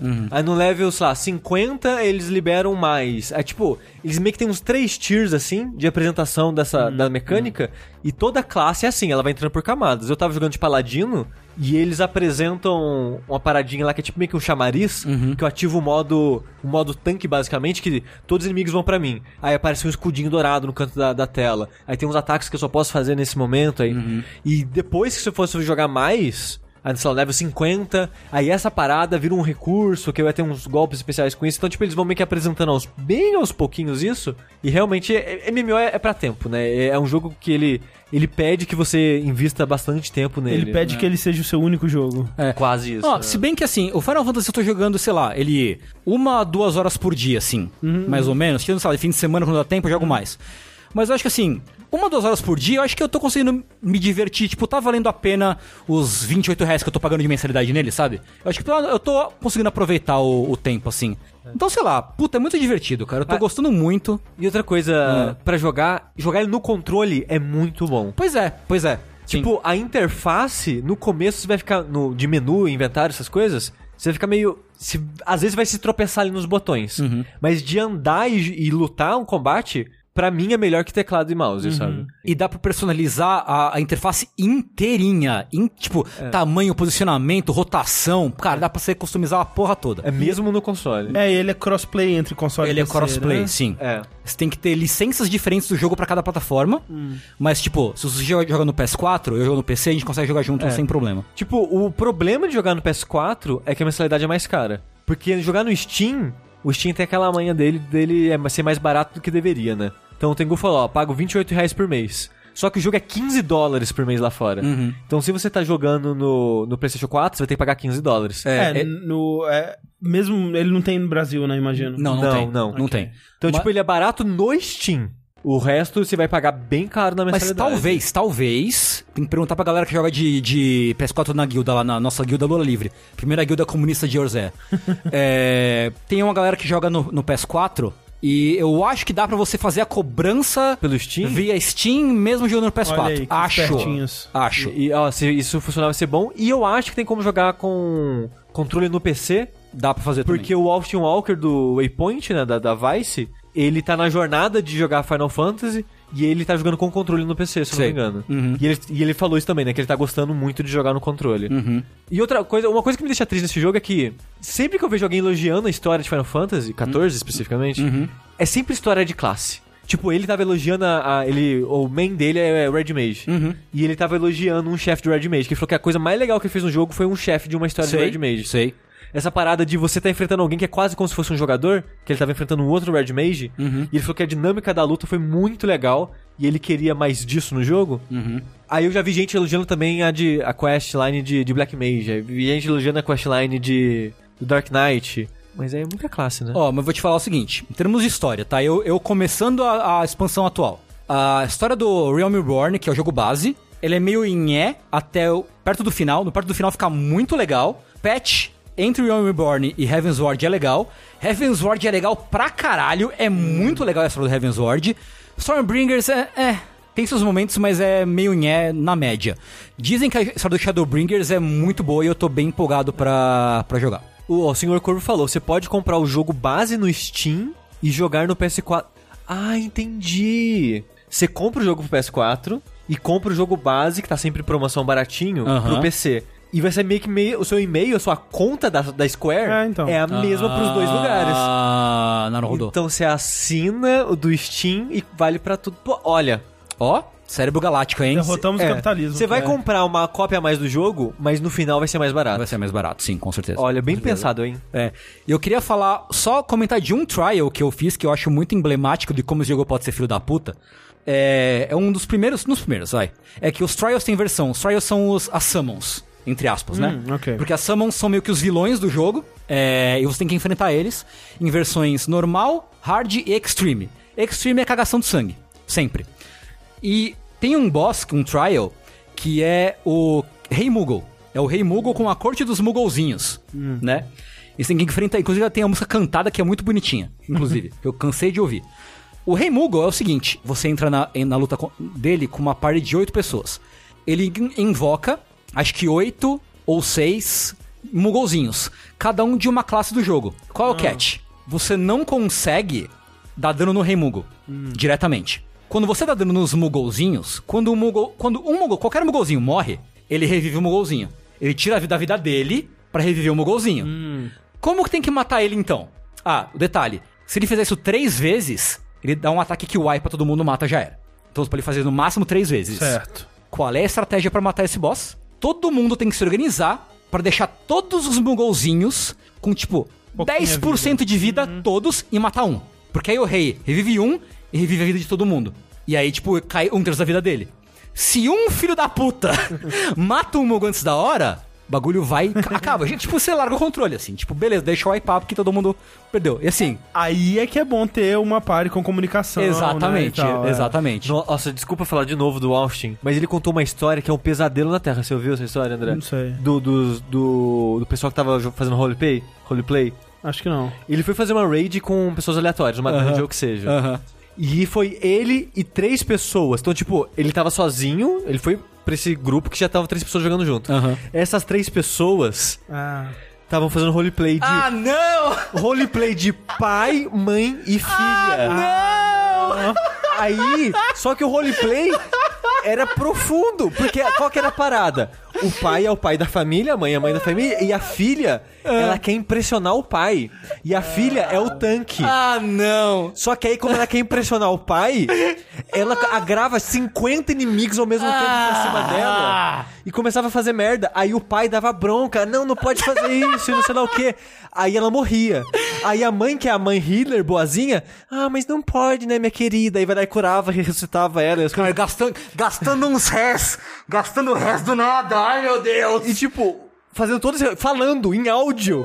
fazendo roleplay. O, o Austin, ele, ele escrevendo, queria já morrer, cara. Não, assim, aí a pessoa faz o roleplay de pessoa muito desconfortável. Não, né? não, e eu não sei nem porque ele tentou, que ele falou que ele tentou. Talvez foi no chefe de Muco que aconteceu isso. Aham. Que ele falou que ele tentou jogar com essa galera e falou, não tá rolando. E ele insistiu, ele tentou. Gente, eu prometo jogar Final Fantasy XIV se a gente fizer de roleplay. Vamos, vamos. Roleplay de vamos, família. Vamos. Eu sou vamos. a mãe. É, mas aí ele contou essa história porque ele falou que depois foi fazer uma alguma raid de algum de talvez alguma trial. Aham. Ele pegou galera aleatória e ele falou que foi a, o momento mais incrível do jogo pra ele, porque ele falou que tava todo mundo, apesar de ser pessoas desconhecidas entre si, foi tão suave a experiência de todo mundo, todo mundo sabia o que fazer e todo mundo meio que se comu- comunicava telepaticamente, porque eu sei o que eu tenho que fazer aqui, todo mundo fazia o papel, que ele falou que o grupo no geral ficou, caralho, a gente jogou muito bem junto, a gente devia jogar mais junto. É, e tem esses momentos legais de MMO assim, mas... De modo geral, a comunidade é muito legal. Tipo, mesmo se você chegar num, num try, tipo, galera, minha primeira vez aqui, tá? Tipo, não, fica de boa, tranquilo, não sei o quê. Tipo, não tem. Curiosamente, as pessoas escrotas que eu encontrei, e uma delas foi nessa, nessa batalha do Moogle, que é Thornmart, é a galera que tem o iconezinho de mentor. Tipo, que você pode ser. Tipo, tem, quando você é novato, tem lá o brotinho, né? Tem vários iconezinhos. sim. Todo mundo que eu encontrei que tem o ícone de mentor é pau no cu. É o carteirinha gamer. Impressionante. Cara, é cara, é carte- carteirinha gamer? Ah. É carteirinha gamer? Puta que pariu, que ódio. Enfim, de modo geral, a galera que joga é bem de boa, é bem legal, pelo menos no servidor onde eu jogo, que é o Behemoth. Que é, onde estão os BR. Que é o servidor dos BRs. É, é um dos servidores mais difíceis de fazer conta, porque... Ele é bem cheio. Os servidores do Final Fantasy tem, tipo, meio que como se fosse um, um grande servidor e meio que mundos nesse servidor, digamos assim. Uhum. Entre os mundos do servidor, você pode ficar saltando entre eles. Só que entre os servidores em si, você não pode saltar. É, os data centers são separados, né? É, isso. E o do Behemoth é sempre muito lotado. Às vezes você tem que esperar dias pra fazer um personagem lá. É. E é tipo, você tem que ficar olhando no site se está disponível. Que tipo, liberou, passou 10 minutos já era, fizeram um personagem lá. Uhum. Por isso que eu não fiz um Behemoth. Senhor Corvo disse, não sei se você comentou, mas tem um sistema de senpai que estimula o pessoal a ajudar? Não Sabe sei, isso? não conheço esse sistema. Deve ser, tipo, se você ajudar alguém, você ganha algum pontinho. É, o que você pode fazer, tipo, você pode dar commendations para pessoas no fim da, de cada Sim. evento. E aí, quando você ganha X commendation, você ganha uns prêmiozinhos e tal. Aí será que ele dá matchmake das pessoas escrotas com as pessoas escrotas? Eu não sei, cara, mas eu tive, eu tive que reportar uma pessoa. Ah. Porque eu tava nessa luta do Moogle e essa pessoa, que era mentor e é BR, e depois a gente descobriu o canal da Twitch dessa pessoa e fomos lá stalkear a pessoa depois, ficava matando os. Falei, ah, porque dá pra fazer as batalhas tanto sincado, todo mundo no nível recomendado pra aquela batalha, quanto desincado. Que você pode ir no nível que você quiser e você atropela. Aí foda-se. E essa pessoa ficava no, no, no chat, ah, galera, deixa eu fazer de sincado, porque eu vou mostrar pra vocês como é fácil. Não sei o que. Eu falei, não, cara, fica de boa, meu. A gente quer fazer a luta do jeito que é pra fazer, né? Tamo aqui na moralzinha querendo fazer. Não, deixa eu fazer, deixa eu fazer, deixa eu fazer de sincado. E aí, como a gente falou não, ela começou a vacaiar a luta. Ela saía e matava o Moogle. Falei, gente, por que, que você tá fazendo isso? Não, deixa eu fazer desencado. Não, cara! Tipo, ninguém se importa, sabe? E aí foi, tipo, eu tive que reportar essa. Deixa eu mostrar meu Gunbreaker D5. O Megazão que tá no chat ele tava lá comigo, inclusive. o Megazão é responsável por eu ter voltado a jogar Final Fantasy, inclusive. E foi bizarro. Mas, na média, a galera é muito, muito suave, muito de boa. Fica lá tocando. Que quando você joga de bardo, dá pra você ter, é, tocar as músicas com, como se fosse um pianinho de verdade. Tipo, a galera tocando, sei lá, tema de Sailor Moon na Praça da Cidade, tá ligado? Então tem muito disso. A galera é de boa. É, você é pode isso. comprar casa, você pode casar. Pode comprar casa, pode casar. Tem, você pode ser um fotógrafo de casamentos É. e trabalhar como fotógrafo de Nem casamento em precisa Final viver a vida de verdade. Não, cara. Pra A, Thal- quê? a Thalissa, na época, que, antes das expansões, ela jogou bastante, ela meio que fez tudo antes de ter as expansões. Uhum. E ela tinha casa com a galerinha. E ter casa no Final Fantasy é difícil, É. porque é número limitado. É. No Behemoth rola uma, uma, uma especulação imobiliária é possível, fudida, fudida. Porque é muito pouco lote, tá ligado? Então você tem que ficar, tipo, fazendo alta, altas truqueiragens pra conseguir o sonho da casa própria no, no servidor ali. É. bizarro. Mas é, falaram ali que o Behemoth ele já não tá mais lotado assim já faz um tempo. Mas eu queria dizer que quando eu fui criar meu personagem, assim que saiu a expansão, provavelmente estava mais atolado que o normal, porque, né, saiu a expansão, o Aham. pessoal volta, né, Sim. chega gente nova. Mas eles lançaram um data center novo, servidor novo nessa época. Sim, sim, sim. E quando você cria personagem em servidor novo, você ganha 50% a mais de experiência até, sei lá, level 50. E pra mim foi a experiência perfeita. Jogar sem aquele 50% eu ficaria. Provavelmente achar meio lento demais evoluir no jogo. Então faça um personagem em servidor novo. Ou faça no Behemoth e entra na nossa guilda. Ou isso. É, se você não sabe qual servidor criar, tem um no Reddit. Fizeram meio que um. a lista de servidores e meio que como é o, ambi- o ambiente nela. E é tipo, Behemoth, tem muito brasileiro, o pessoal joga assim, assim, assim, assado. Ah, tal país, ah, tem muitos lá da Indonésia. E tipo, eles, fiz- eles fizeram todos os servidores, isso, tipo, meio que um- um, uma biografia, digamos assim, uma, uma descrição de todo servidor, como vai ser o ambiente se você for pra lá. Aham. Tipo, ah, esse aqui, a galera é só role- roleplay. Nem vai pra lá se não quer roleplay. Aham. Ah, nesse aqui a galera é muito chip, é só o pessoal que vai pra se pegar. Sabe? É, é muito engraçado isso, O mas... pack do pezinho. Ô, Tem. dá, dá pra fazer umas bonecas bonitas nesse jogo, viu? É, o a raça mais bonita é o dragão, não tem como. Dragão? Dragão? Ah, o É, Aura, o- que tem o chifrinho assim? É, que é tipo o dragão. É. Ela tem, tem umas escamas, tem um robinho, um chifrinho. Dá pra eu assim. ser um fotógrafo e tirar foto do pezinho pra vender? Dá, opa. Dá, isso- Dá. isso sim. É, O negócio é que casar é caro pra caralho. é caro. Tem Eu não sei os benefícios que dá. pezinho. É, no, na vida também. É. É isso, desculpa, eu roubei, mas eu queria muito falar, como a gente tá falando de um, a gente tá numa época meio, Vazio. meio vazia, eu Não, queria, mas assim, Tem que falar também. Tem que, fa- tem que trazer o que tá, tá jogando. queria aproveitar pra falar, porque Tá tem sido uma experiência muito legal, de verdade. É, acho que eu nunca me diverti tanto num MMO assim. Sei lá, se for jogar, dá um, dá um toque aí.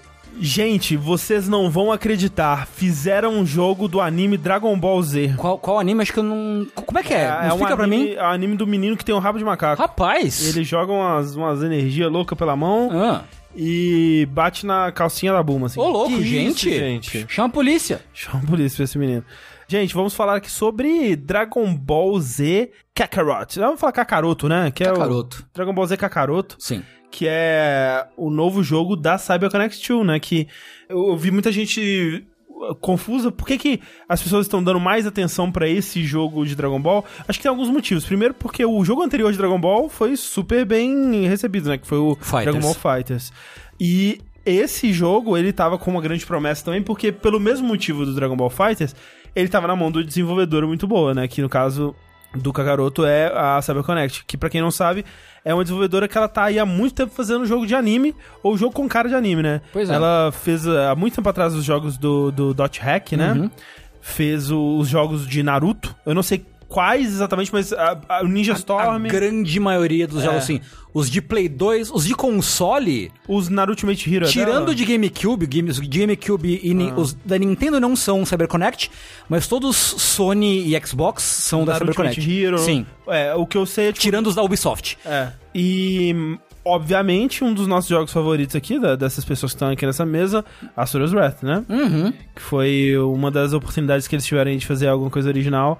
E quem sabe um dia teremos uma sequência, né? Só, só, em sonhos. só podemos torcer. é. E agora eles fizeram esse jogo de Dragon Ball Z que, vejam só essa ideia inovadora. Ele vai contar a história das sagas de Dragon Ball desde o início ali, do, do Raditz chegando na Terra, Não. dos Saiyajins, passando pelo Freeza, Jogos do Céu e chegando até a saga do Majin Buu ali. Chocada. Impressionante, nunca, Uhum. nunca, vi- nunca vimos isso num, num jogo antes. E aí, assim, a gente jogou em live ontem, umas 5 horas do jogo, focando bastante na história, né? E a gente chegou a concluir a saga do, do, dos Saiyajins na Terra, né? E a gente tava indo pra Namekusei. E aí depois eu joguei mais um pouco da próxima saga, também focando bastante na história. Eu comecei não focando, mas eu acho que é parte da recomendação que eu vou dar aqui.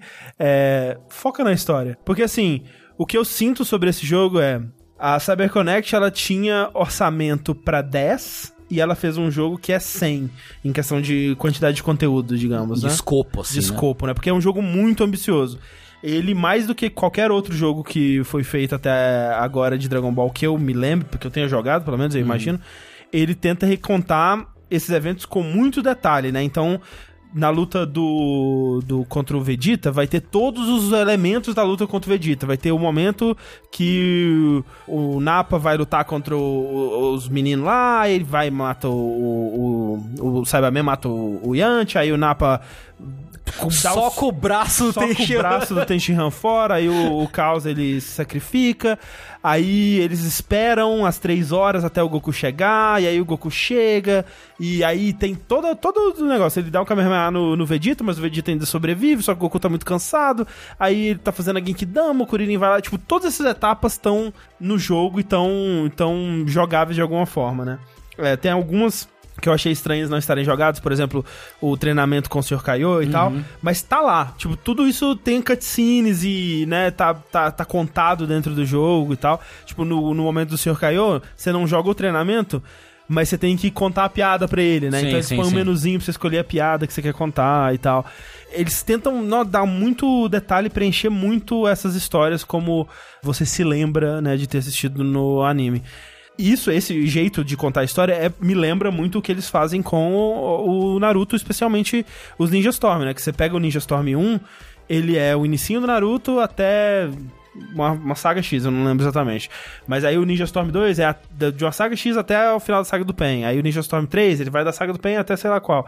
E ele vai contando, né, a historinha como você, tipo, meio que dá pra você acompanhar pelos jogos. Foi o que eu fiz com o Ninja Storm 2, por exemplo. Eu parei de ler o mangá de Naruto e acompanhei pelo Ninja Storm. E eu senti que eu sei o que acontece na saga do Pen. Eu sei como é que foi a guerra e tal. E o negócio é, foram quatro jogos pra contar a história do Naruto e ele não tem essa parada de mundo aberto RPG. É, é, é bem. Os, até tem cenários que você pode Sim, explorar, Tem a Vila da Folha mas e é tal. bem menor a escala. É bem simples, né? E o que É. você pode fazer nesses cenários é muito simples. Você conversa com os personagens e aí tem, tipo, sei lá, itens escondidinhos, coisas assim. Mas aqui eles estão tentando me fazer como, tipo. A, a- o pitch do jogo, né? é- é- era como se fosse um jogo de mundo aberto de Dragon Ball. No fim das contas, não é exatamente o, o conceito de jogo de mundo aberto, porque são vários pequenos mapas que você acessa através de um, um mapa mundi, né? É, maior. Mas a ideia é que você tem todos os lugares de Dragon Ball pra você explorar. Você pode entrar na casa do Goku e ver, né, o que que tem lá. Você pode entrar na casa do Mestre Kami. Você pode ir na cidade que tem o prédio da Corporação Cápsula. Você pode ir na no, no coisinha do torneio, sabe? Você pode, você pode visitar, sabe, o templinho do, do que o Goku morava com o avô dele, né, no comecinho de Dragon Ball. E tipo, outra parada engraçada é a história do Dragon Ball acontece. Só que agora tem um mundinho pra você andar, tem side mission pra você fazer, você pode pescar, você pode pegar frutinha na árvore, você pode, pode- caçar dinossauro. Você encontra os personagens, tipo, do Dragon Ballzinho, o personagem, tipo, do. Sei lá, encontra Lantis, você encontra.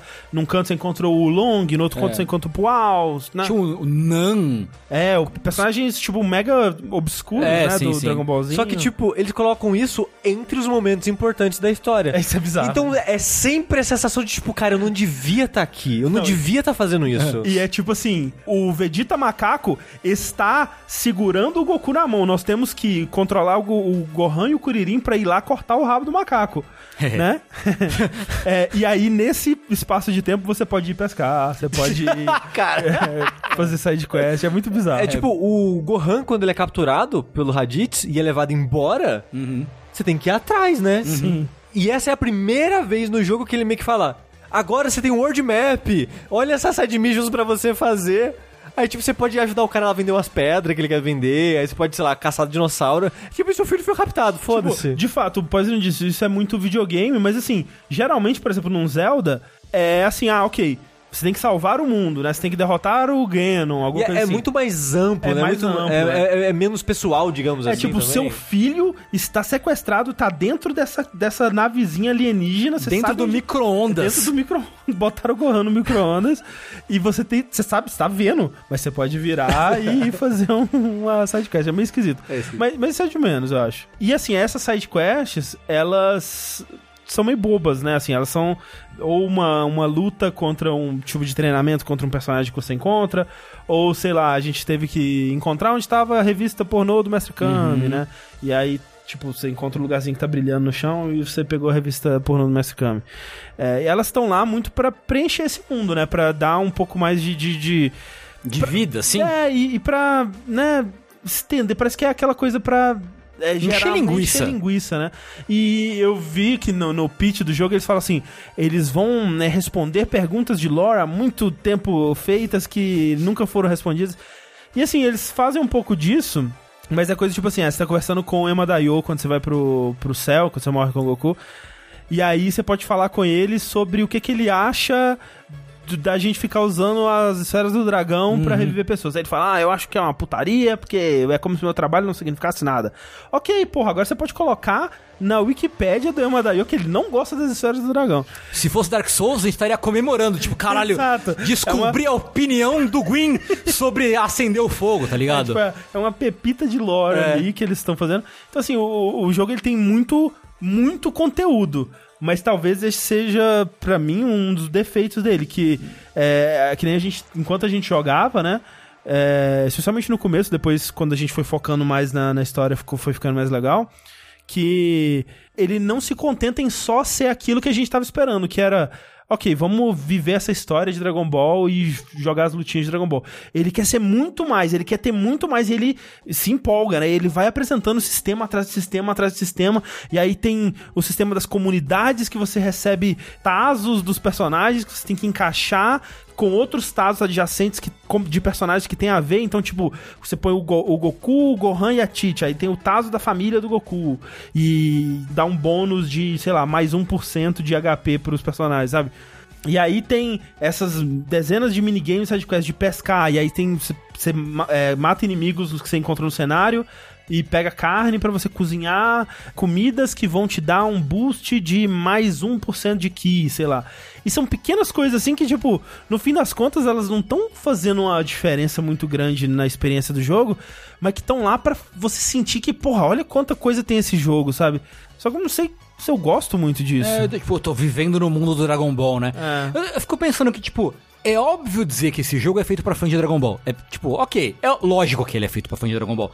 Mas eu sempre fico pensando, tipo, na escala. O, o, escala de ser fã da coisa. Por exemplo, tava pensando hoje sobre isso em termos de Musou, por uh, exemplo. Uh. Tem o Musou do Berserk, que não é um bom jogo. Mas se você for muito fã, você vai gostar. Exato. E aí, tipo, co como é que a gente mede isso? Aí tem outros jogos, por exemplo, o, já almoçou de One Piece. Você não precisa ser tão fã de One Piece assim. Você não precisa ser super fã. Uhum. Você pode não ser tão fã, ou sei lá, só ser fã de anime. Ou nem conhecer muito de anime. Que você vai se divertir com o jogo. O Hyrule Warriors é a mesma coisa. Você não precisa ser fã de Zelda uhum. para curtir o Hyrule Warriors.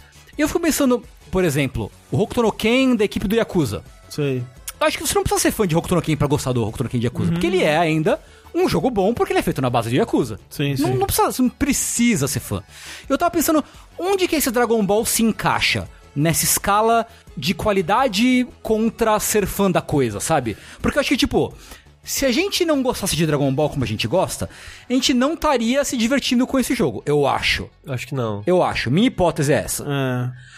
Eu, eu acho que ele tem momentos que são divertidos, mas é, é, é, como eu tava falando, esse é o problema, que eles estão muito espalhados em meio ao conteúdo que tá lá pra encher linguiça, sabe? Uhum, uhum. E especialmente se você não focar só na história. Mesmo focando na história, ele tem ainda uma encheçãozinha ali, sabe? Entre, uma, entre as lutas que vão ser realmente importantes e divertidas, porque no tempo que a gente jogou, que na, na live, que foram umas 5 horas, a gente, né, fez toda essa saga inicial do, do, Dragon Ball Z e tiveram duas lutas que foram realmente lutas especiais, entre aspas, que foi contra o Raditz e contra o Vegeta, que elas tiveram meio que até mecânicas novas e diferentes, assim, tipo, contra o, o Raditz, tinha hora que ele subia e ele ficava girando, soltando um, dois, um poder de cada mão, assim, e ficava quase como um bullet hell, que você tinha que desviar é, voando e desviando da, da, da do, do, raio dele, ficava uma coisa. A câmera até ficava mais na lateral, assim, para você subir, descer, desviando do, do, do, raio dele. E no Vegeta, por exemplo, tinha uma coisa que, ah, ele vai jogar o Gallic Roll. E aí, quando ele tá carregando, você tem que ir lá e interromper ele. Aí tem uma barrinha para você interromper. E aí quando você interrompe, aí tem uma animação do Goku socando a cara do Vegeta em câmera lenta, assim pequenas mecânicazinhas de ataques diferentes dele. Ele vai soltando aqueles raios em direções específicas, né? Que, tipo, um na horizontal, um na diagonal, um na vertical que você tem que desviar e tal. Ou, né, contra-atacar. De alguma forma. Esse tipo de coisa é muito legal, assim, deixa a luta interessante porque o combate em si, ele é mais um desses jogos de, de, de luta de Dragon Ball de arena, né? Arena 3D, é, onde você basicamente só, só joga no, voando, né?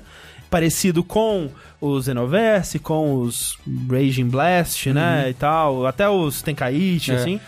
Ainda que esses jogos antigos, a impressão que eu tenho é que eles são, em primeiro lugar, jogos de luta, em segundo lugar, é, RPGs, ou jogo de aventura. Aham. E o, o Kakarot, ele é mais jogo de aventura e muito menos jogo de luta. É, eu ouvi pessoas que gostam bastante do Xenoverse falando que realmente o, o sistema de combate do Xenoverse é mais complexo, ele tem Sim. mais profundidade. Sim, sim. Esse é mais simples, apesar de que eu achei ele mais gostoso de controlar. Ele é assim. bem gostoso. né, ele tem essa coisa mais espetáculo visual da CyberConnect, né? Especialmente no, nas lutas importantes. É, não, nas lutas importantes, é tipo aquela luta com o Vegeta, é muito bem animado as cutscenes. Sim, porque é aquilo, tipo, é, é o que eu falo do. do, do Naruto é, Ninja Storm, né? O 2, principalmente, que foi o, o primeiro que eu joguei. Eu não sei como é que ele tá hoje, mas na época, cara, era um espetáculo visual. Toda luta, quando você luta contra o. com o Orochimaru na floresta, que o. Que ele vai erguendo os portões e o. Naruto vai atirando. Caralho, aquilo era incrível visualmente no, no PS3, assim. E ainda, né? E, porra, Asuras West, obviamente, pelo amor de Deus, né? É. E a- a- ainda é a mesma qualidade, né? E obviamente no PS4 eles conseguem fazer uma explosão ainda mais bonita, umas animação da hora, tipo quando o Kuririn tá jogando a Genkidama e, né, a- o Vegeta tomando o golpe, distorcendo assim. Pô, até, até o blurzinho quando você esquiva, né? É, muito legal, eu achei. Da hora. O, o Piccolo tomando o golpe pra Né? proteger Pô, o animal, Gohan, assim. animal. Tem, tem várias cenas que são muito bonitas. Só que elas estão muito espalhadas, sabe? Porque realmente eles pensaram assim, ó, ó, tem todas essas lutas, o nosso orçamento é X, quais cenas a gente vai conseguir animar bem? E aí todas as outras cenas é os personagens parados, às vezes gira, e aí abre a boquinha meio, né, fora de sincronia e, e fala as frases. E algumas nem tem falas, né? Então, você vê claramente que é isso, que eles têm o orçamento que eles teriam para um jogo do Naruto, mas pra um jogo que é muito mais ambicioso, que é muito mais grandioso. E aí fica essa coisa da disparidade de qualidade do conteúdo, né? Tem conteúdo que é muito bom. A gente jogou a luta contra o Vegeta, foi emocionante, foi da Foi hora, legal, sabe? é. É, só que, porra, eu tenho certeza que a próxima luta que vai ser emocionante nesse nível, sei lá, provavelmente vai ser só o Freeza, sabe? Depois só o Cell, depois só o Majin Buu. Então, é. Sei lá, sabe? É, é, eu preferia, né? Se eu fosse o senhor CyberConnect, o Silvio CyberConnect, Né? É Silvio Cyber e Mauro Connect. esse daí, eu preferiria que fosse mais direto ao ponto, né? Tipo, vamos fazer as lutinhas e corta parte desse filler, né? Corta esses sistemas que não acrescentam muito e vamos direto ao ponto investir no que realmente importa aqui. É, o negócio que eu sinto é que esses jogos já tiveram tanto, como você mesmo já falou quando anunciaram esse, que eu acho que a, justi- a justificativa deles pra fazer mais um é essa. E se a gente fizer dessa vez uma paradinha meio, meio mundo aberto, com um pouquinho de RPG? Aí, já que tá fazendo isso, tem que fazer como todo RPG japonês hoje em dia, de colocar 15 camadas, uma em cima da outra, que meio que nenhuma acrescenta tanta coisa assim, mas tá lá pra dar volume. Né? Então, tipo, eu acho que esse jogo só existe com isso. Se ele não tivesse isso, ele não existiria. É, talvez, né? Talvez. É porque, pra mim, quando foi anunciado, o diferencial dele era que era CyberConnect, mas realmente, pro público geral, talvez isso não fosse o bastante. Mas eu sinto até que, tipo, essa coisa de ser mundo aberto, por mais que eu acho que esse seja, de novo, o mais elaborado e detalhado e etc.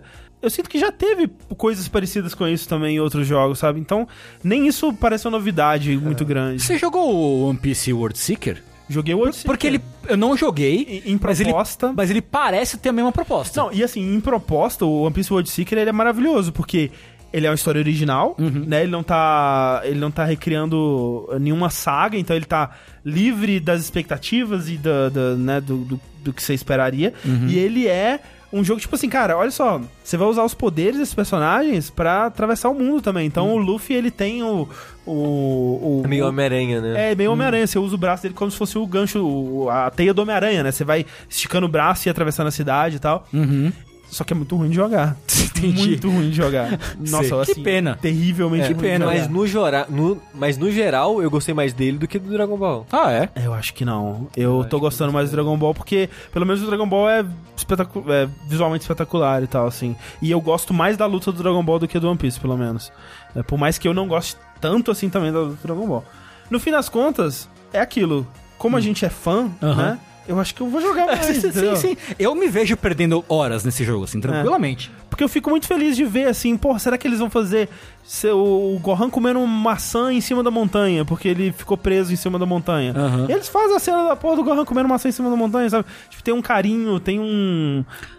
Entretanto, Ah, é, temos aí a falta notória da cena do mais de 8 mil. não tem a cena do mais não, 8 ca- mil. achei um absurdo não ter essa cena. Coloca o Gohan comendo maçã, mas não coloca 8 mil. Eu fiquei pensando, será que é porque ela não é tão icônica no Japão?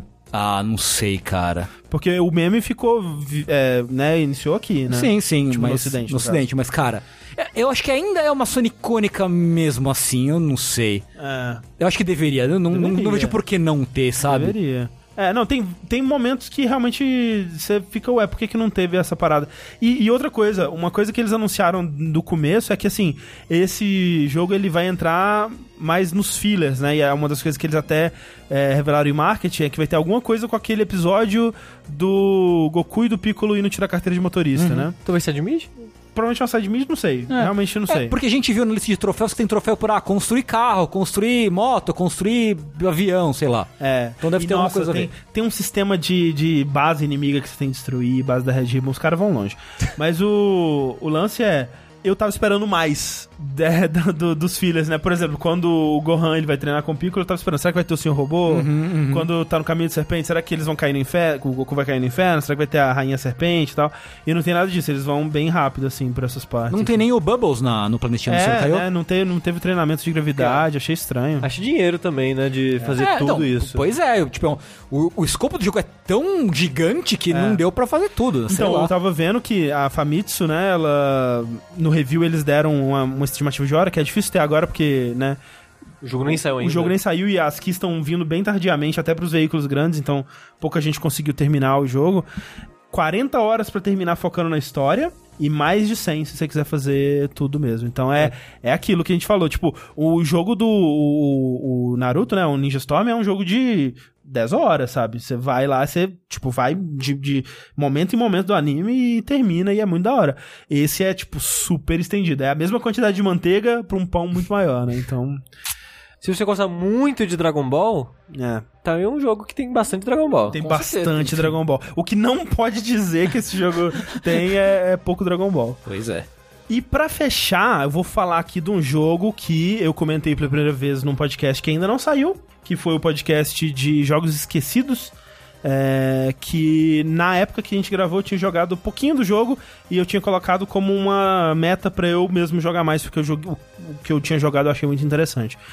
Que é o Pathologic 2. Pathologic 2 é um jogo russo que ele é meio que um remake, meio que uma sequência, né? O nome é muito confuso por causa disso, porque eu, quando saiu o 2 eu pensei, será que eu preciso jogar um? E você não precisa jogar um. Se você quiser, você pode, mas você não precisa jogar um. E o 2 ele foi financiado por Kickstarter e lançado é, em 2019, mas está em desenvolvimento há bastante tempo. E a ideia é que, tipo, o, o, o 1, ele era um jogo. Ele foi um jogo que saiu em 2000 e 2004, 2005. Não fez sucesso comercial, nem de crítica mesmo, mas ele recebeu uma notoriedade cult, assim, porque na época ele tava tentando fazer umas coisas muito diferentes, assim, que muito à frente do seu tempo, que não foram muito bem recebidas, até porque o jogo ele não jogava super bem também. Mas ele tinha umas ideias muito interessantes, né, de jogo de sobrevivência, coisa que a gente foi ver jogos fazendo mais recentemente e sendo aclamados por isso, né? E até tipo, o jogo de survival virou um, um gênero que as pessoas gostam hoje em dia, né? O 2, ele é meio que uma segunda tentativa disso. Vamos tentar fazer isso vingar dessa vez. E até assim, o, o primeiro ele tinha a, opção de escolher três personagens no começo, e o segundo ele lançou em 2019 com a opção de só um personagem. E o. Eventualmente eu acho que eles vão chegar no- nos três lançando o DLC aí, mas por enquanto você só tem a opção de um personagem que é um médico. O jogo, ele é uma vibe meio. Skyrim, assim, né? Você joga em primeira pessoa é, e você tem uma cidade para você explorar livremente ali. Você pode entrar nas casas e né, roubar as coisas na gaveta das pessoas e conversar com a árvore de diálogo. E você tem, né, combate corpo a corpo, melee, assim. Tem arma também, mas é super raro, assim. Eu, eu, é, quer dizer, eu tive a oportunidade de comprar uma, mas eu não comprei ela. Muito caro, né? Uma arma. É, mas, né, o combate geralmente é melee, mas mesmo é, sendo um combate melee, ele é pouco frequente e, e na, na, verdade, você tá tentando evitar que ele ocorra é, de modo geral, porque é, é, os, os, as consequências do combate podem ser desastrosas. Você diria que ele é mais um jogo de terror, suspense? Não, ele é um. Assim, ele tem situações aterrorizantes, mas ele é hum. é um. Ele é um jogo de atmosfera, ele é quase um tipo um Fallout, assim? É, sem a, sem a parte do RPG. Ok, ok. Ele é mais. Ele é tipo um. Vamos dizer, um Bioshock ou, uhum, ou um uhum. Deus Ex, mas sem a parte do combate também. Pode crer. A ideia é a seguinte: eu vou, eu vou descrever o início do jogo e como que ele se apresenta, que eu acho que ele faz isso muito bem. Que é assim, você jogando com o médico, você acorda num teatro, né? E dentro desse teatro é como se fosse um teatro de, um, de época de guerra, assim, que ele tá sendo usado como um hospital improvisado, né? Que tem várias macas e pessoas deitadas, assim, algumas provavelmente estão mortas e tal. Uma cena bem, né, grotesca, assim, creepy. E tem um diretor de teatro. Você fala com o diretor, que tá no palco, assim, e ele fala com você, ah, então a gente tá é, a gente vai tentar colocar essa peça uma segunda vez, né? Primeiro não deu muito certo, oh, oh, oh, aquela, aquela quebra de quarta parede bonita assim. Mas é, essa segunda eu acho que, né, vamos, vamos ver, tem certeza que a gente que, que quer fazer isso e tal. E você sai do teatro e você tá nessa cidade, que é uma cidade é, russa, mas de um universo que não é o nosso. Tipo, não é uma cidade que existe, assim. E, inclusive, o universo do jogo ele é meio mágico, ele tem umas coisas místicas, assim. E essa cidade, ela tá sofrendo de uma patologia, quem diria? Ela tá infectada, né, infestada por uma doença, e nas ruas você vê, assim, as coisas queimando e pessoas de máscara de gás, assim, executando civis e queimando os prédios e queimando tudo, assim, porque tá, tipo, deu ruim foda, assim, a, a infecção na cidade. É, tipo uma praga, né? Uma, uma, peste, uma negra. peste negra, assim. E aí você andando pela, pela cidade, você. Eles mandam você ir pra catedral, você. Aparece o texto na tela quando você sai do, do teatro, que você tá no 12 segundo dia. E você vai pra catedral e eles é, encontram lá o, o um pessoal ali, você conversa com ele e fala: Não, eu preciso de mais tempo, 12 dias foi muito pouco, eu tenho a cura, mas eu preciso de mais tempo para produzir, mas não destrói a cidade, eu tenho, eu tenho como é, curar essas pessoas, me deixa, me dá mais um pouco de tempo. E o pessoal fala: Não, não tem como, é isso aí, você tentou o que você tinha para tentar, mas já era. Aí o diretor de teatro aparece e fala: Bora tentar de novo? E aí você volta para o primeiro dia. Com memória das coisas? É, não. Assim, você não sabe, na verdade. Tipo, você não sabe o que o seu personagem se lembra. Quando você morre no jogo, o seu personagem lembra da vida anterior dele? Não tem esse conceito no jogo. O jogo ele lembra de algumas coisas, mas não tem o conceito do seu personagem se lembrar dessas coisas. Então, é, é mais pro jogador mesmo. É, essa coisa do, do da, da, do teatro, da coisa teatral dele é mais pro jogador, eu sinto. E aí você tá numa viagem de trem, assim, e o, o, tem uma, uma coisa muito louca, porque o trem, ele, ele descarrilha uma hora, porque tem um boi gigante, é uma coisa de sonho, assim, hum. E eventualmente você chega na cidade. Quando você chega na cidade, na estação, para te recepcionar, aparecem três caras. Um deles saca uma faca e vai pra cima de você. Aí corta a cena, tipo, dá umas coisas assim. Quando volta, você tá ali meio machucado e os três caras estão tão mortos e algum, algum, tem alguém perto ali que viu e tal, e você segue a sua vida. Você tá machucado, você precisa de, de se curar. E a primeira coisa que você pode fazer é ir para casa do, do seu pai, porque todo o motivo de você tá indo para essa cidade é porque você recebeu uma carta dele. Seu pai é um médico nessa cidade que você nasceu, você foi estudar medicina fora dela. E você recebeu essa carta muito perturbadora, muito estranha do seu pai, pedindo para você voltar para a cidade. Você volta, né, nessa viagem de trem, você chega lá e indo a caminho da casa do seu pai, você descobre que alguém muito importante da cidade, que era quase como um pai para essa cidade, foi assassinado naquela noite. E isso é muito legal porque a cidade ela não tem o conceito de assassinato. Ela tipo é uma cidade tão pequenininha e pura que ela não não, não tipo, elas sabem que você pode matar alguma coisa, porque uhum. eles matam bois, né? Tem uma fábrica uhum. de, de carne lá e tal. Só que, tipo, peraí, uma pessoa pegou uma faca e matou outra pessoa? Tipo, como? Pode fazer isso? E até nesse começo eles ficam assim, não, só pode ser um demônio. Hum. Vamos, vamos procurar aí, porque tem esse demônio se disfarça de mulher. E é, se você olhar de perto, você vai ver que a perna dele é uma perna de osso. Então caça as mulheres que tem perna de osso aí. E você vê eles queimando mulheres, assim, hum. normais na, na, na, em praça pública, é, procurando o, o culpado e tal. Só que quando eles percebem que eles estão fazendo merda, eles começam a ficar meio paranoicos, assim, tipo, uhum. tipo, então, peraí, tem um assassino entre a gente. E eles logo começam a suspeitar de você. Eles acham que você que matou essa pessoa. E a cidade vai aos poucos ficando meio assim, esse cara aí, vamos, vamos pegar esse cara aí que ele veio destruir a nossa cidade. Quando você chega na casa do seu pai, você descobre que a pessoa importante que foi assassinada foi o seu pai. A, casa dele tá trancada, você não consegue entrar lá, a polícia fechou a casa dele. E você começa a ser perseguido pela cidade e a cidade quer o, o, seu, o seu sangue.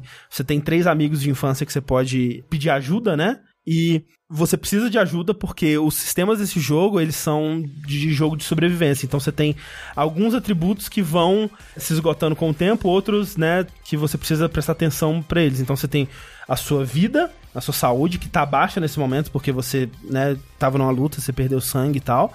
E aí você pode, tipo, sei lá, aplicar um torniquete para parar o sangramento e a sua barra de vida, ela para de abaixar, pelo menos. Mas não, né, não, não se recupera. Você tem um medidor de infecção, né, de... de, de é, como é que é? Imunidade que eles falam, que dependendo de quando você tomar é, contato com essa doença, que eventualmente vai aparecer, mas não nesse começo, você começa a. Né, você pode se tornar infectado e aí você vai ter que tomar remédio e tal.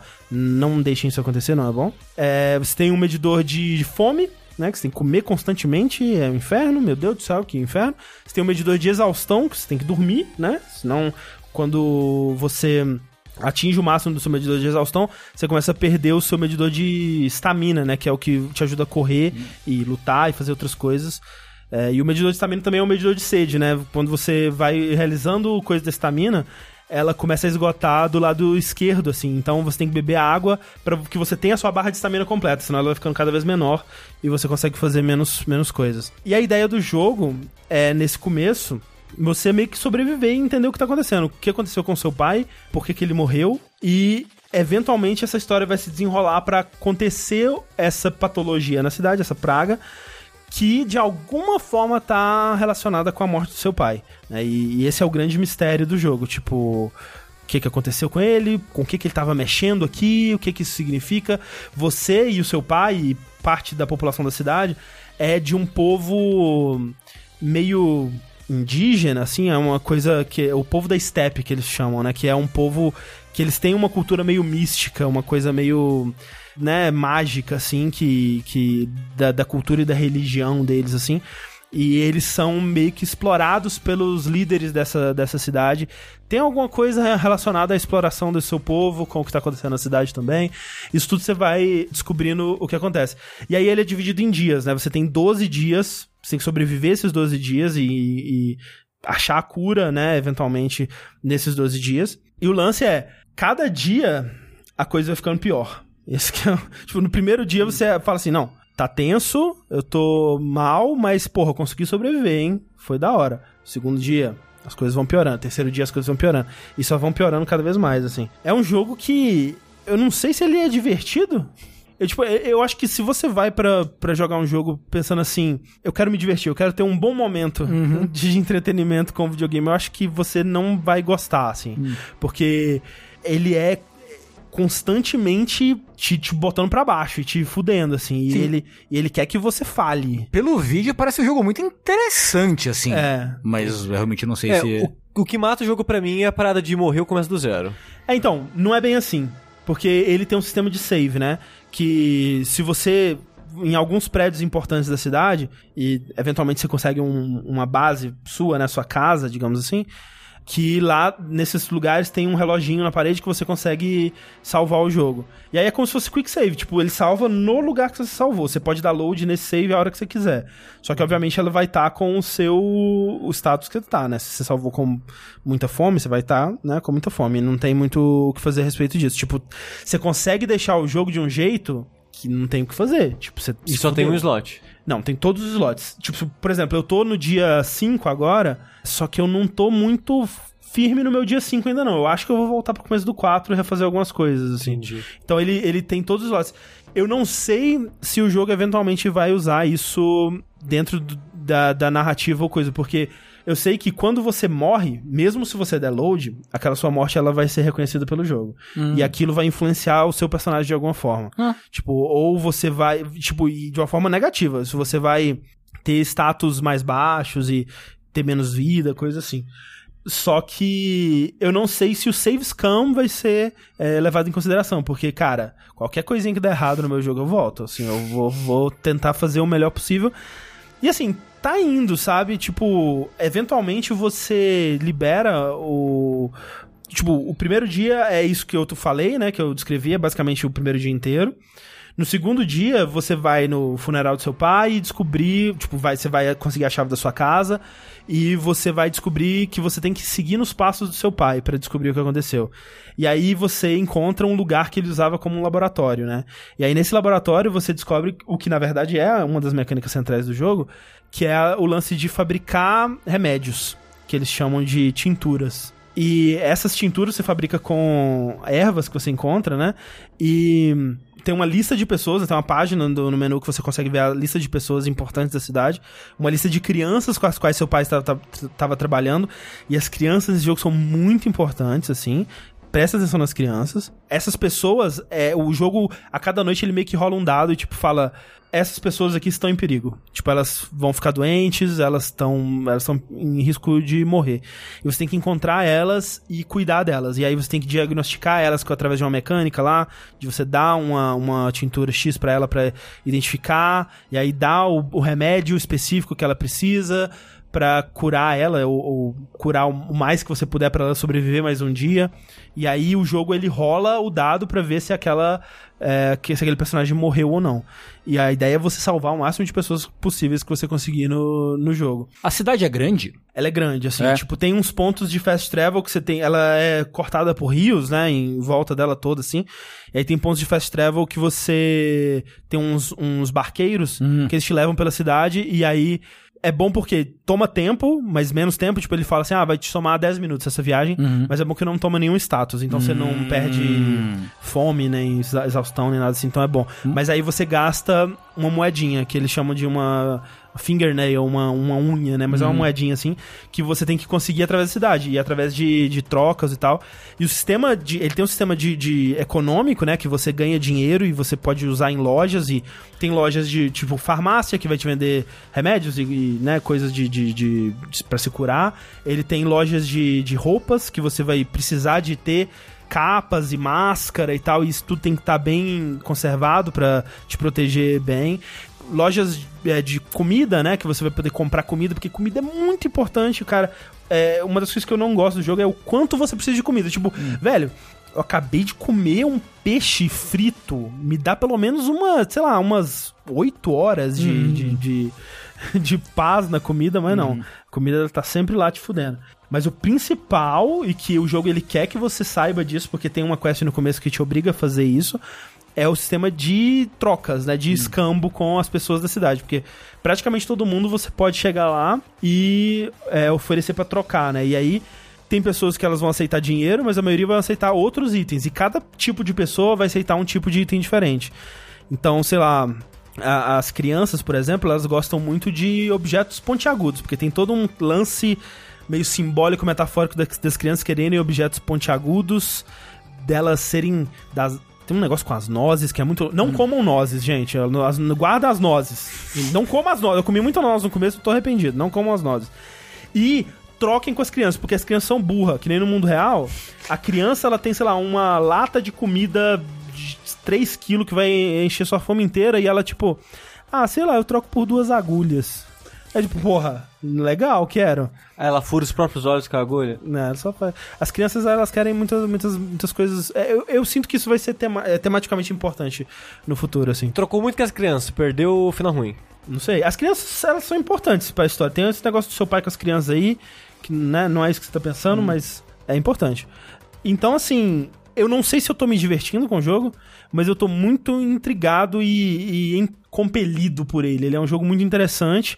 E eu acho que assim, eu me divirto quando eu consigo burlar ou superar os sistemas do jogo. Tipo, de- apesar de todas as dificuldades, de toda a merda, tipo, com o meu save scam, eu percebo, olha, ok, essa rota que eu fiz não é a melhor rota pra fazer agora. Eu vou aqui primeiro, consertar o meu bisturi, porque tá chegando a noite, e de noite a cidade fica uma putaria. É todo mundo dando porrada, se matando nas ruas, é loucura.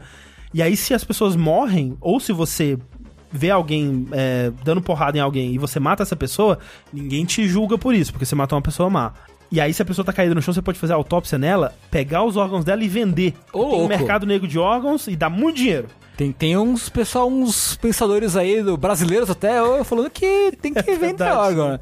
É. Tem que ver isso aí. Jogou muito patológico. É, também. esses, tem, tem uns liberal aí que estão jogando muito esse É. aí. Só que assim, também tem um lance que, depois de um certo tempo do jogo, o dinheiro vai valendo menos. Enfim, é, é to- tipo, o jogo só, só vai ficando mais merda. Tipo, uma, uma merda atrás da outra, é um inferno.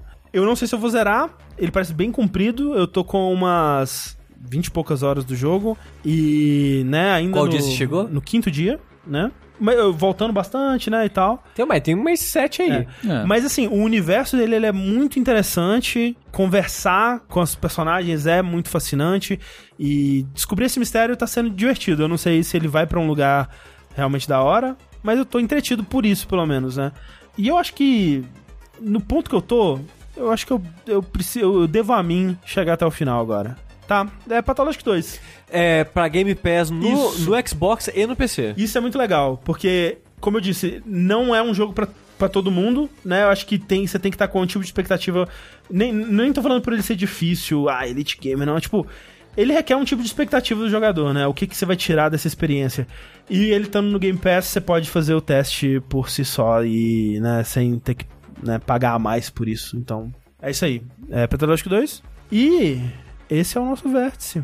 É o vértice. Mas semana que vem nós voltamos com o Vértice de Notícias, comentando aí sobre adiamentos e outras coisas. Uhum. E até lá, eu sou o André Campos. Eu sou Eduardo Sushi. Eu sou Fernando Mucioli. E até mais. Tchau. Tchau, gente.「